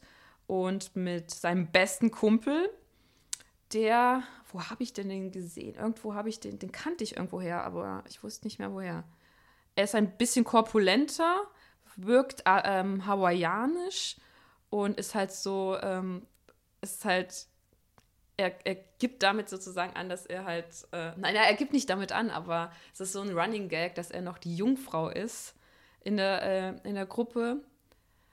Und die, äh, die drei möchten halt ähm, aufs Blattfest. Aber der Vater von unserem Protagonisten, der ist halt, ähm, der ist Psychologe, bekannter, äh, anerkannter Psychologe, der halt sich gegen Horrorfilme ausspricht. Ich muss ganz kurz, ganz kurz fragen, ich bin gerade ein bisschen abgelenkt, weil ich The Favorite erst am 30. Juni rauskommt, was viel zu lange hin ist. Ja. Und ich gerade dabei bin, den vorzubestellen. Ähm, ähm, ähm, also Bloodfest ist, ist, ist wie, wie ein Filmfestival oder wie ein Themepark? Ja, also ich ja, gehe da hin und werde erschreckt. Nein, es ist ein Themepark. Themepark. Ah, okay. Vergnügungspark. Okay. Ähm, es ist ein Vergnügungspark und es gibt auch eine begrenzte Anzahl an ähm, Tickets und er und seine Kumpels, er und halt seine zwei Freunde haben halt sich die Tickets geholt, aber sein Vater, der ist halt strikt dagegen, weil er halt dieser anerkannte Psychologe ist, der sich gegen Horrorfilme ausspricht. Ähm, denn also so fängt auch der Film an. Also der Film fängt damit an, dass man ähm, eine Fam im Wohnzimmer einer jungen Familie ähm, ist. Die Mutter schaut mit ihrem, weiß nicht, fünf, sechsjährigen Kind einen Horrorfilm. Ah. Und dann kommt ein maskierter Irrer und ähm, wie das halt immer so ist. Ja, und bringt halt die Mutter um. Und dann findet und dann daraufhin bringt halt der Vater den, den Maskierten um. Und dann stellt sich heraus, der kleine Junge war unser, unser Held, der halt, den das aber nicht abgestreckt hat, denn er ist dann trotzdem der größte Horrorfan, Filmfan geworden, den es gibt. Aber sein Vater spricht sich halt vehement gegen Horrorfilme aus und möchte halt auch nicht, dass er zum Blattfest geht. Und naja, er, er schafft es doch irgendwie. Und dann sind sie halt äh, in diesem Theme Park. Und dann geht es eigentlich auch schon los, denn der Theme Park wird von einem in dem Film, einem äußerst bekannten Horrorfilmregisseur ähm, geleitet und es war auch seine Idee und er ist irgendwie der beste Horrorfilmregisseur, den es gibt. und okay. ähm, ich, ich habe mir da schon gedacht, dass, äh, der, weil der Schauspieler auch nicht besonders gut war, beziehungsweise sehr, sehr, sehr er hat sehr übertrieben gespielt, sagen wir es mal so. Da dachte ich mir, okay, wahrscheinlich ist es der Produzent oder der Regisseur. Ich glaube, hm. das war sogar der Regisseur, der sich quasi dann selbst gespielt hat. Und es wird dann halt schnell klar, ähm, Blattfest soll halt sein, ist sein nächster Film, sein nächstes Projekt. Und äh, die Teilnehmer, also die, die äh, Besucher, sind die Opfer. Und dann geht es halt los, weil dann die ganzen Zombies sind dann wirklich Zombies. Oh die Gott. Vampire sind Vampire. Nein. Ja. Und ähm, dann laufen sie halt von, von, von dem einen Gebiet zum nächsten. Also dann, ich glaube, die, ich weiß gar nicht, wo die dann anfangen. Klingt doch aber nach einer großen Party. Ja, ja, es klingt nach einer großen, wilden Party, aber ist es halt irgendwie nicht. Hm. Leider nicht. Im, im, im, Im Großen und Ganzen ist es halt, äh, fehlt das gewisse Etwas, weil man, man merkt, was der Regisseur und auch, auch die, Leu- also die, die Leute, die dahinter stehen, was sie beabsichtigt haben, aber leider war die, die Umsetzung halt nicht besonders gut geglückt. Also der Film ist weniger als die Summe seiner Teile. Ja, ja, ja. Es ist teilweise auch sehr vorhersehbar und manches auch sehr, also der, der Sidekick, der, der war, ich glaube, der hat bei Spider-Man, bei dem neuen Spider-Man mitgespielt. Da hat er doch auch so einen Kumpel. Ja, ja, ja The Man glaub, in the das, Chair. das weiß ich nicht. Ja. Ach, der, der war super. Der, der, der kleine, dicke Mexikaner, der aussieht wie Steve. Der, ja. Genau, er ist, ist, ich dachte, er wäre Hawaiianer. Ja, das kann total Er sein. sieht- er sieht hawaiianisch hast- aus. Bestimmt hast du recht. Ich weiß es nicht. Ähm, Und Das, das, äh, Naja, auf jeden Fall sind sie dann, also wie unser Protagonist, sein Sidekick, seine, seine heimliche Liebe, dann ist da noch dieses Cheerleader-Girl, dann ähm, ja, ist da noch diese eine, dann noch, noch ein Regisseur und die müssen halt dann quasi dann, müssen sich zum Kontrollzentrum durchkämpfen, sozusagen. ja, ist er und du hast recht. Er ist aus Honolulu, Hawaii. Ja. Es ist Jacob Be Betalon. Be Betalon. Hm, sympathischer Typ. Der ist cool. Der ist cool, der ist auch in einem Film sehr cool, ja. Spielt auch im nächsten Spider-Man wieder mit. Okay. Aber gut, das wissen wir alle. Es gibt auch diese lustige Szene, dann, dann stolpert er in dieses Vampire Camp, natürlich, wo es auch nur sexy Vampire sind, dann, die dann auch so gezüchtet. Das wird dann nämlich auch, dann kommt die Obervampirin und die erklärt das sozusagen, aber er, er versteht es halt nicht, weil sie meint, dass sie meint, auch so ganz, ja, wenn du dann uns quasi dann dieses eine Pheromon dann irgendwie spritzt und dann unsere Zähne so ein bisschen dann äh, so quasi an, ähm, so pfeilst oder ansägst und sowas, dann und das und das machst und wir sind äh, und wir vertragen kein Sonnenlicht und so. Und dann stellt sich raus, dass sie wirklich Vampire sind und aber sexy Vampire natürlich. Sexy Vampire. Und Ja. wie ist ähm, der Production Value? Also ich meine, Ja, das weil es ist ja nicht so ein großer Film und dann will er aber gleich zwölf verschiedene Dinge auf einmal. Schaffen die das? ja, das, das merkt man im Film halt auch so ein bisschen Okay. an. Also vor allem dann auch zum Schluss. Und ähm, das ist, es geben sich halt Mühe, aber Wenn du das schon so sagst. es ist, es gibt auch ganz paar handfeste Effekte. Ist ganz, ganz solide, Mhm. würde ich sagen, ja, doch. Also es ist auch nicht schlecht. Ich habe, glaube ich, auch schon schlechtere Horrorfilme gesehen. Ja. Okay, aber trotzdem insgesamt eigentlich keine Empfehlung. Nee, weil zum Schluss waren wir gar nicht so begeistert. Und äh, wir haben auch gelacht, weil, ich, weil wir lachen mussten, glaube ich. Teil- Und zum äh, wirklich, und dann gibt es diese eine, zum Schluss, dann sitzen sie, sind, sind sie in diesem riesigen Tr Truck und dann werden sie wirklich mit Klischees beworfen, wirklich. Also dann kommt dann, dann die Zombie-Cheerleaderin, dann irgendwie die Banshee, die, die Nonne steht dann auf einmal, die gruselige Aber das ist Nonne. schon aber nicht. Es klingt halt schon sehr charmant. Es klingt charmant und gut, aber irgendwie war es der Okay. Film zum Schluss dann Wer war, wer war alles drin? Daniel, Tobi und ich. Ist auch eigentlich die richtige Crew für einen lustigen Horrorfilm. Ja. Also da ist schon Potenzial, den Film zu mögen. Ja, ja. Wir wollten ihn auch mögen. Also ich wollte es. Ich glaube, ich habe ihn dann auch am, am besten gefunden. Ich Okay. also ich glaube, Daniel war dann auch wirklich, dann fand ihn gar nicht so gut dann zum Schluss. Tobi war, ja, fand okay. Ja. Ich meine, es gibt sogar dann auch noch äh, Lake so und so, also dieses Camp so und Camp so. Crystal Lake, wie bei ja, sowas Friday in der Art. 13th. Ja, und dann gibt es den Arborman, der immer am Arbor Day kommt und Warte, was ist denn? Mir fehlt gerade die englische Vokabel. Was ist der Arbor Day? das ist, hat, ich glaube, irgendwas mit Holzfällen zu tun. Okay. Ist ein, ja. Okay, klingt dumm genug, ja. Fair enough. Ähm, ja, und äh, dann, ja, und dann treffen sie auch noch auf den, den, den Schauspieler, der, weil der unser Held ist der größte Arbor Day-Fan, den es gibt. Das ist nämlich sein, seine Horrorfilmreihe. Und dann trifft er halt auf dem Blattfest halt den, den Schauspieler, der den Arbor Man. Man, ich weiß gar nicht, wie er hieß, den gespielt hat damals. Und dann ist er ähm, total dann, dann merkt er nämlich auf einmal, dass der Schauspieler eigentlich so total die, der, der, der hasst die Filme sozusagen. Mm, und er kann einfach gar kein Blut sehen. Und dabei hat er die ganze Zeit so einen, so einen Axtmörder gespielt. Okay. Und dann, ja, das ist so ein bisschen desillusioniert. Ja, aber sie finden dann auch irgendwie zusammen und dann. Ah, okay. Aber trotzdem keine Empfehlung. Ja, nee. Es war okay, aber es war halt nur okay. Okay, fair enough. Okay. Ja. Hätte so viel besser sein können. So viel mehr. Dann schließen wir es damit ab und ähm, reden gleich noch über, wenn die Gondeln Trauer tragen und ja. ein, ein, kurzer Abriss zum Fantasy Filmfest im, im Allgemeinen.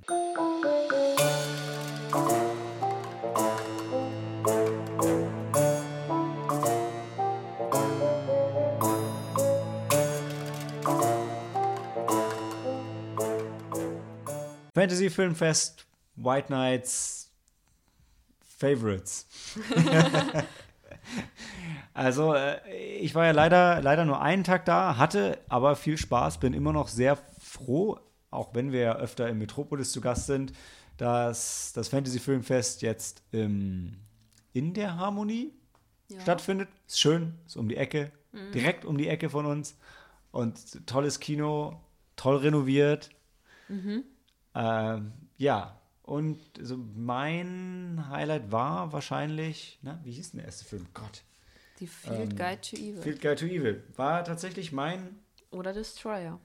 Ja, Destroyer war, war, war richtig cool, war wahrscheinlich insgesamt der, der bessere Film, aber Field Guide to Evil ist, ist dann einfach so mein, mein Highlight, weil ich am Ende bin ich doch eher Horrorfan als Thriller und auch wenn nicht jeder Film gegriffen hat, die drei, also für mich der, der österreichische, der deutsche und der türkische, die waren echt krass und sind bei mir nachhaltig hängen geblieben. War mhm. deshalb für mich das Highlight, war der, war halt auch der Anfang. Äh, das macht natürlich auch viel aus, aber also ich, wie gesagt, ich würde Fantasy Filmfest nach wie vor jedem, jedem empfehlen, guckt, was läuft und schaut, was euch gefällt oder von dem ihr denkt, was euch gefällt. Ähm, ja, meine Empfehlung. Helena? Ähm, also meine Empfehlung ist ganz klar The Favorite. weil ich äh, ihn gerne ein zweites Mal sehen möchte. Vielleicht, weil ich ihn auch nicht äh, ganz von Beginn ähm, sehen konnte. Ähm, aber ich bin, ich bin halt fasziniert, weil der Regisseur, der hat schon mit Killing of the Sacred Deer so ein, so ein, so ein wunderbar komischen Film. Also ich weiß nicht, es ist so schwer zu beschreiben. Eigentlich in, an sich denkst du, okay, das Film, da ist nichts für mich. Ähm, und dann, dann magst du ihn irgendwie doch. Und The Favorite ist wenn schon, schon eher was für mich. ja, Historiendrama. Ich wollte gerade sagen, Historie, der hat auch, da steht auch Helena von links nach rechts geschrieben auf dem Poster ja. eigentlich. Historiendrama und Rachel Weisz und Emma Stone spielen mit.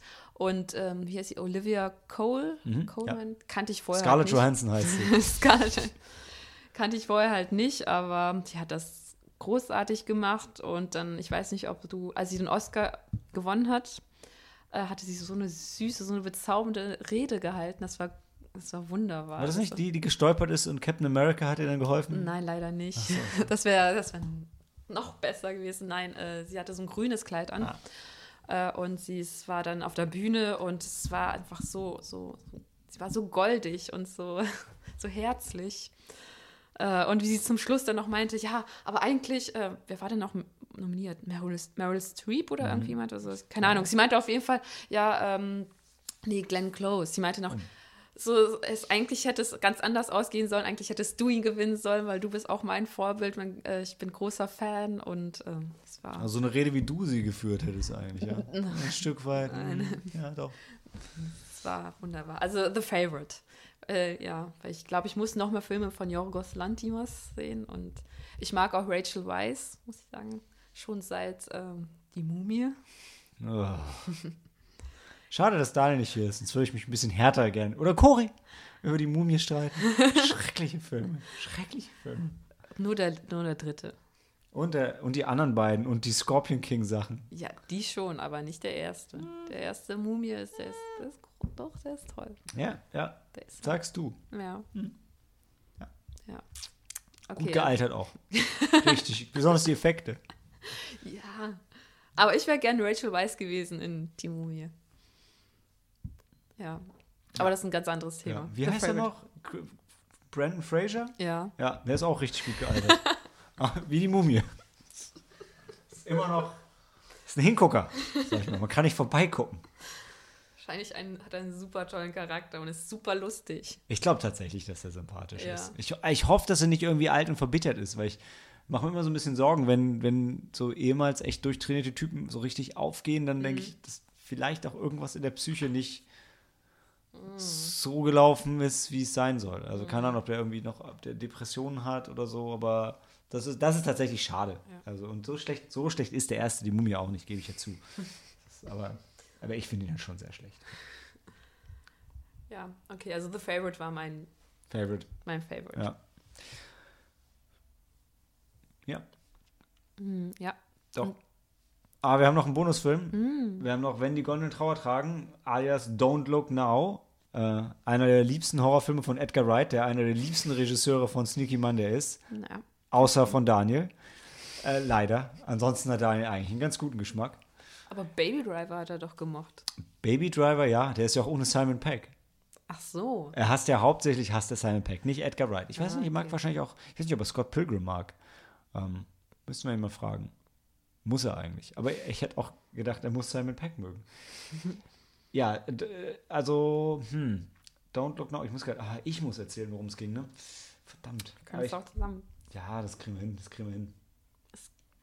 Also, im Kern, und das ist die, der, der Anfang ist auch wirklich für mich das gewesen, was, was mich nachhaltig bei dem Film be beeinflusst hat, geht es um, sind hier Laura Baxter und John Baxter, die ein, ein Ehepaar. Und die haben zwei Kinder und die beiden Kinder spielen draußen, wenn die zwei drin so ein bisschen mit sich selbst beschäftigt sind. Ähm, er ist, was ist er denn, Restaurator? Ja. Und sie ist so dabei. Seine Frau. Sie ist wahnsinnig, unglaublich hübsch, ist sie in dem Film. Äh, und ähm, der Film ist schon ein bisschen was älter. Was ist denn Film? Von, von Aus den 70ern? 70er hätte ich auch gesagt. Ich hätte so irgendwie 76 oder so. acht- 73. 73 sogar. Also ich hätte 68 Wow. gesagt sogar. Aber ja, du, das, äh, gleich, gleich weit weg. Und ähm, äh, dann passiert ein, ein, kann man nur sagen, tragischer Unfall. Die, es ist die Tochter, die stirbt. ja, die ne? kleine Tochter. Tochter fällt in, in das, das Wasser in einen Fluss So ein Teich, Teich. oder so ein, ja. und ertrinkt. Und der Vater drin ähm, hat so ein bisschen wie eine Vorahnung, Foreshadowing, Mhm. kippt auch gleichzeitig äh, rote Farbe, glaube ich, auf ein Bild Da schaut sich so Dias an, so von, Genau, von einer Dias Kirche ja. oder, ja. und rennt raus, eigentlich bevor er es wissen kann, Mhm. Ist aber trotzdem zu spät. Und ähm, dann in, in dem Film, also in, in, dem, in, in, dieser, Szene- in diesen Szenen, die sind einfach so unglaublich bildgewaltig und so fantastisch zusammengeschnitten und blenden so ineinander über. Das ist wahnsinnig kunstvoll und fantastisch gemacht, wie leider nicht alles vom Film danach. Also der Anfang sticht tatsächlich heraus. So ein bisschen, als hätten sie am Anfang mehr, viel, viel Zeit gehabt und später nicht so. Und nach dieser Eröffnungssequenz gibt es auch einen, einen harten Cut. Und dann treffen wir das Paar wieder und sie sind in Venedig und er restauriert eine Kirche und sie ist dabei und die Kinder sind nicht dabei. Der Sohn, der. Genau, also es gibt ja nur noch den, den Sohn. Der Sohn ist in einem äh, Internat. Internat, sagen wir mal, und ähm, die zwei, man merkt so, dass besonders sie das immer noch sehr mitnimmt. Er scheint besser damit klarzukommen, aber insgesamt hat man das Gefühl, dass die beiden sich äh, so wieder aufgerafft haben und jetzt versuchen, einfach mit ihrem Leben weiterzumachen. Und sie treffen dann in einem Restaurant abends eine. Nee, stimmt nicht. Nicht abends, tagsüber. Ist das wichtig? Nein. Aber ich weiß auch nicht, warum ich gesagt habe abends. Ich, ich, ich, ich habe an, die- an eine andere Szene gedacht, wo sie später abends ausgehen, glaube ich. Ich glaube, das ist sogar noch am selben Tag, dann, ja, oder? Ich weiß es nicht mehr. Nee, das kann, nee, muss nicht sein. Auf jeden Fall, er, ja, sie treffen sich zum Mittagessen und ähm, dann treffen sie dort auf, dieses, auf diese zwei Schwestern.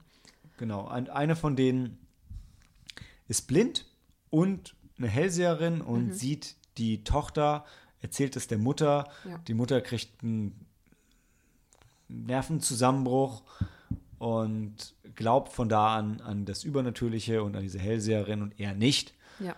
Und es gibt eine wahnsinnig tolle menschliche Szene zwischen den beiden, wo sie sich lieben und im Hotelzimmer sind und abends ausgehen und wirklich einen so ein einfach, da haben sie, glaube ich, einfach nur einen schönen Abend zusammen. Da passiert, glaube ich, nichts. Passiert da schon was Schlimmes?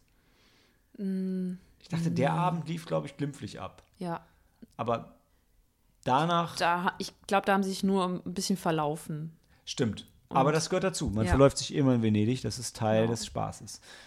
Äh, aber danach geht es ein bisschen auseinander, weil sie immer mehr auf diese übernatürliche Schiene kommt und diese Damen aufsucht und dann Angst hat, dass er heimgesucht wird. Und an der Stelle möchte ich fast spoilertechnisch abbrechen, auch wenn gar nicht viel mehr passiert, ehrlich gesagt. Aber dann driften die zwei wieder so ein bisschen auseinander und es passieren auch ein paar merkwürdige Dinge Ja. mit den Damen zusammen und es, zum Schluss wird es dann noch mal ein bisschen künstlerisch zusammengeschnitten und auch schön irgendwie, also jetzt nicht ähm, schön aufgelöst, aber es wird doch zum Schluss noch ein bisschen was aufgelöst und da wird auch noch mal wieder mit Bildern und Farben und so weiter gespielt. Aber insgesamt, äh, um das ein bisschen, so mein, mein Fazit vorwegzunehmen, ist der Anfang unglaublich stark. Dazwischen gibt es ein paar schauspielerisch starke Szenen, aber dieses übernatürliche Horrorelement ist eigentlich nur am Anfang und am Ende so richtig präsent. Und dazwischen gibt es einfach ein paar absurde Sachen Ja. und es dümpelt auch so ein bisschen vor sich hin, bis auf so ein paar schauspielerische Highlights. Ja, zum Ende hin, oder fast zum Ende hin, der, der, der irren sie eigentlich nur noch in Venedig irgendwie umher, oder er, beziehungsweise. Und da hat mich der Film auch so ein bisschen verloren. Wobei zum Schluss hin, dann hat er mich dann wieder gehabt. Ich weiß nicht, ähm, ich glaube, als sie dann wieder da war, weil sie verlässt Venedig ja für kurze Zeit. Und ähm, dann, weil das halt so einen schönen, weil du merkst es quasi dann, ach, ach, das ist am Anfang passiert und jetzt das so endet es. Aha, jetzt hast du quasi, das ist halt quasi so ein, ein großes Ganzes irgendwie schon, schon ein wenig, ja. Also für einen Film aus der Zeit, der eher so eine, eigentlich eher so aus dieser ähm, billigen Schund-Horror-Ecke kam, denke ich definitiv ein Ausreißer nach oben, was den Anspruch angeht und eben auch, auch schauspielerisch. Aber ja, so eh- also ähnlich wie manche der Filme, die wir heute besprochen haben, einfach ein bisschen, äh, ein bisschen zäh.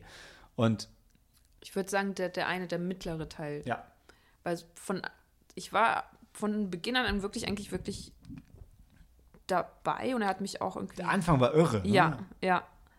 Es, ich war auch, ähm, ich, ich ähm, weiß nicht, ich habe auch mitgelitten und man ist auch total gespannt und eingespannt quasi so. Man ist in dem Film quasi drinne, bis dann halt dann irgendwie dieser Bruch für mich kam, als sie dann halt Venedig verlassen hat und er dann halt die ganze Zeit da um, umherläuft und dann halt eine, eine gewisse Vorahnung hat oder, oder ja, und dem dann hinterhergeht. Und da, das war dann ein bisschen zu abstrus für mich irgendwie. Das hat er mich so.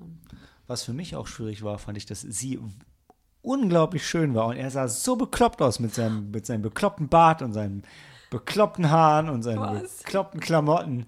Ich, er sah echt aus wie ein Depp. Ja, findest du? Das, echt, das Gemeine ist ja sogar, ich muss jetzt gerade nochmal auf die Bilder gucken, nicht, dass ich jetzt Quatsch erzähle, aber Also ja, er hatte so ein 70er Jahre. guckt doch so komisch die ganze Zeit. Aber er- sein Style ist gar nicht so ähnlich, so wie mein Vater damals auch aussah. Ist, deshalb ist es ein bisschen unfair, weil es ist einfach, das, was er anhat und so, ist halt nicht mehr fashionable heute und sie ist halt einfach unglaublich schön. Hallo, sie hat doch diesen, ich hätte doch gedacht, dass, ähm, Gott, wie hieß noch der Film, den ich, den ich so geliebt habe? Ähm, mit den Mädels.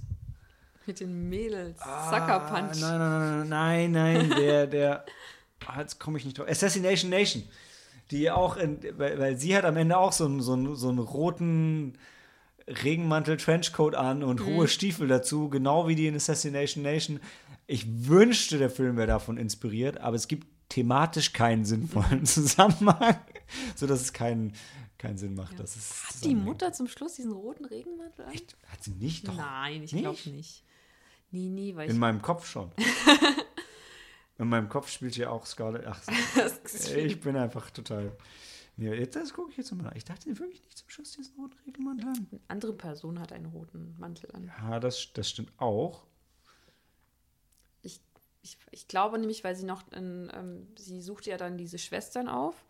Und, Stimmt, die, ähm, die Kleine hat nur den Mantel an. Und dann, dann lässt sie ihren Mantel, glaube ich, dort auch liegen. Aber ich weiß, dass sie Stiefel anhatte. Also, Hohe Stiefel hat sie ja, angehabt, ja. ja. Das weiß ich. Aber den Mantel habe ich mir wohl eingebildet. Stimmt, ja. Naja. Ja. Ich, ich würde jetzt gerne ein paar andere von den Don't-Filmen sehen, die ja jetzt, also was ja Mhm. anscheinend so ein Ding war in England. Aber ich, ich kenne jetzt nur den und den Don't-Trailer von Edgar Wright aus, äh, ja. na, wie hieß noch das Double Feature? Ähm, Grindhouse. Grindhouse, genau. Ja. Um, Jetzt ergibt es auch Sinn. Jetzt, jetzt wissen wir auch, warum er diesen Trailer Don't, gedreht hat. Ja, ja. wo er es einfach nur Don't ist, Ja, einfach komplett genau. reduziert. Ah, Ähm, schon- aber das Don't Look Now, hat es für dich, also konntest du da was rausziehen? Also warum der so, also warum er Don't Look Now heißt? Also wenn die Gondeln Trauer tragen, kann ich gar nicht sehen. Aber Nein?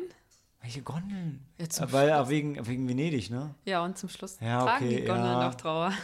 Ja, okay, es aber. das geht ja um, um Trauer und die Bewältigung von irgendwie so ein wenig. Ja, das war, das war tatsächlich was, was mich beim Film wirklich irritiert hat. Du hast diese Öffnungsszene, wo unglaublich dramatisch die Tochter spielt. Und dann gibt es gefühlt so einen Zeitsprung. Und es wird nicht richtig thematisiert, dass die Tochter gestorben ist, wo ich mir Ja. so denke, okay, das ist vielleicht in manchen Familien dann so. Aber es wird auch lange nicht erwähnt, wo der Sohn ist. Ja, das stimmt. Hatte ich das Gefühl, ich das Gefühl, okay, die Kinder sind einfach weg. Ja. Und die zwei sind jetzt in Venedig und haben leidenschaftlichen Sex. Und ich denke so, ha, Mhm. okay. Verdrängt ihr da was? Oder ich Ja. weiß nicht. Vielleicht sind das so irgendwie so die, die, die, die ich glaube, es gibt fünf Stufen der Trauer und das ist, ich glaube, die Ver Verdrängung gehört dann dazu und ja, und gewisserweise haben sie es ja auch verdrängt. Ich glaube, der Vater schon eher als die, die Mutter, die dann damit irgendwie umgehen wollte, aber nicht konnte und ja. Aber es hat mich auch, ähm, wobei ich vielleicht das noch irgendwie noch ein, ein ganz klein wenig nachvollziehen könnte, weil wenn sie dann die Tochter verloren haben und dann irgendwie dann den Sohn aber vielleicht ko konnten sie dann in ihrer Trauer sozusagen dann halt nicht mehr oder konnte der Sohn nicht mehr bei ihnen bleiben, weil sonst hätten die ihn, ich weiß nicht, das ist ein wenig, nicht, dass sie ihn abschieben wollten, aber ähm, vielleicht wussten sie ja, dass er in dem, im Internat halt besser aufgehoben ist, als er jetzt mit, wenn, wenn er mit ihnen reist.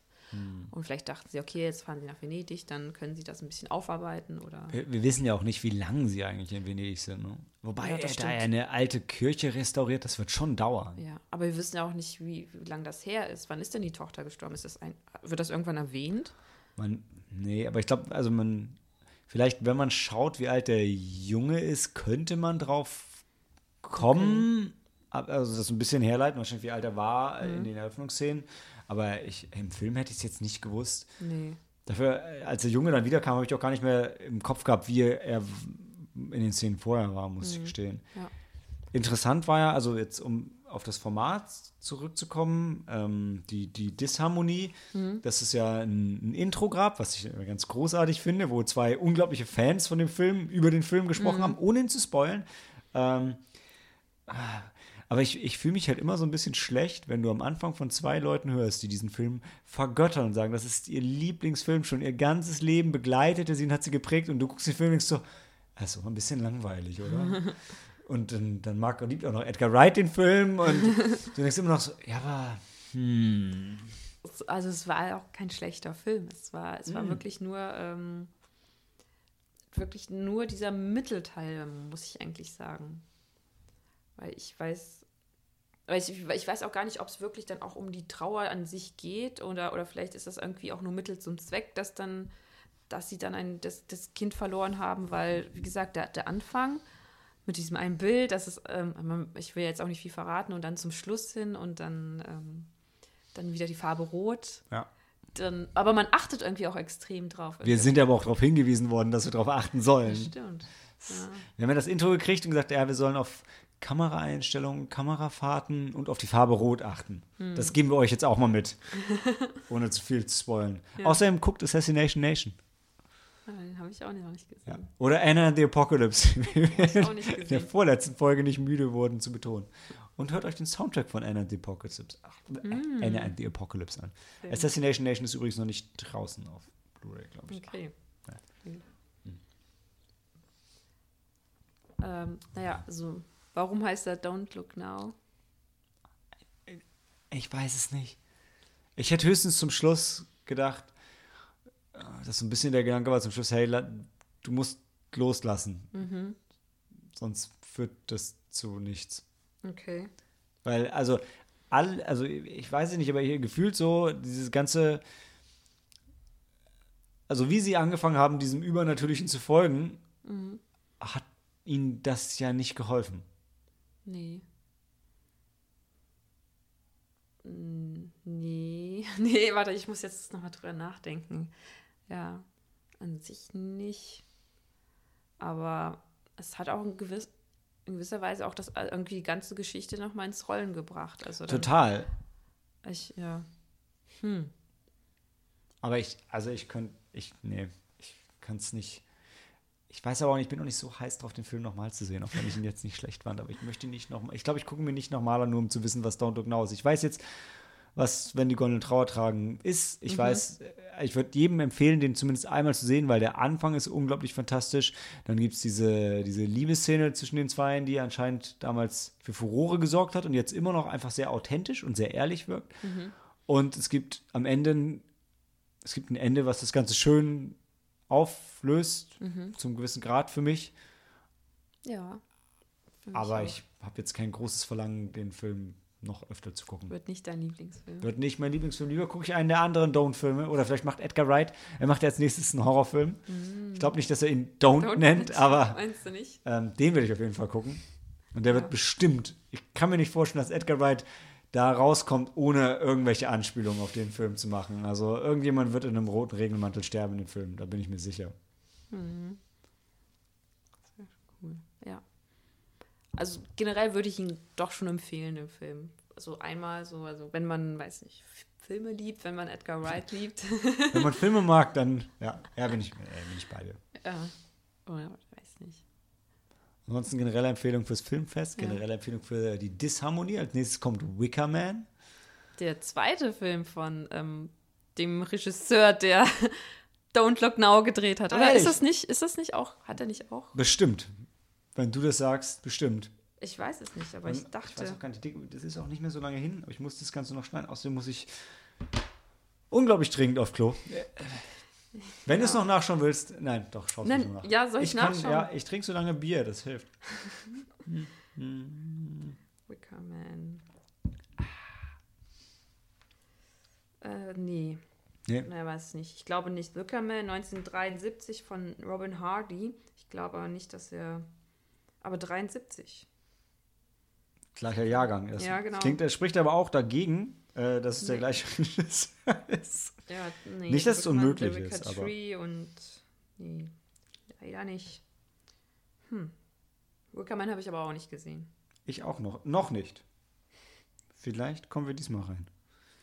Der- Don't Look Now ist von Nicolas Rög, Rög, Rög, keine Ahnung. Ja, heute, Rogue. heute, heute überzeugen wir mit gu- guter Recherche. Ja. The, The Witches, oder den habe ich gesehen. Ja, den habe ich gesehen. Äh, Hexen, Hexen. Hexen, Hexen, ja, den habe ich auch gesehen. Den habe ich als Kind geliebt. Okay, bevor ich explodiere, Okay. ähm, geht ins Harmonie-Kino, geht zum Fantasy-Filmfest. Boah, ich klinge schon fast wie Schröckert am Ende. Du möchtest noch was sagen? Nein, nein, nein. Das ist Du möchtest mir noch was zeigen? Er hat auch äh, The Adventures of Young Indiana Jones. Ähm, Einige Folgen. Ja. Okay. Handy aus und Film ab. Tschüss.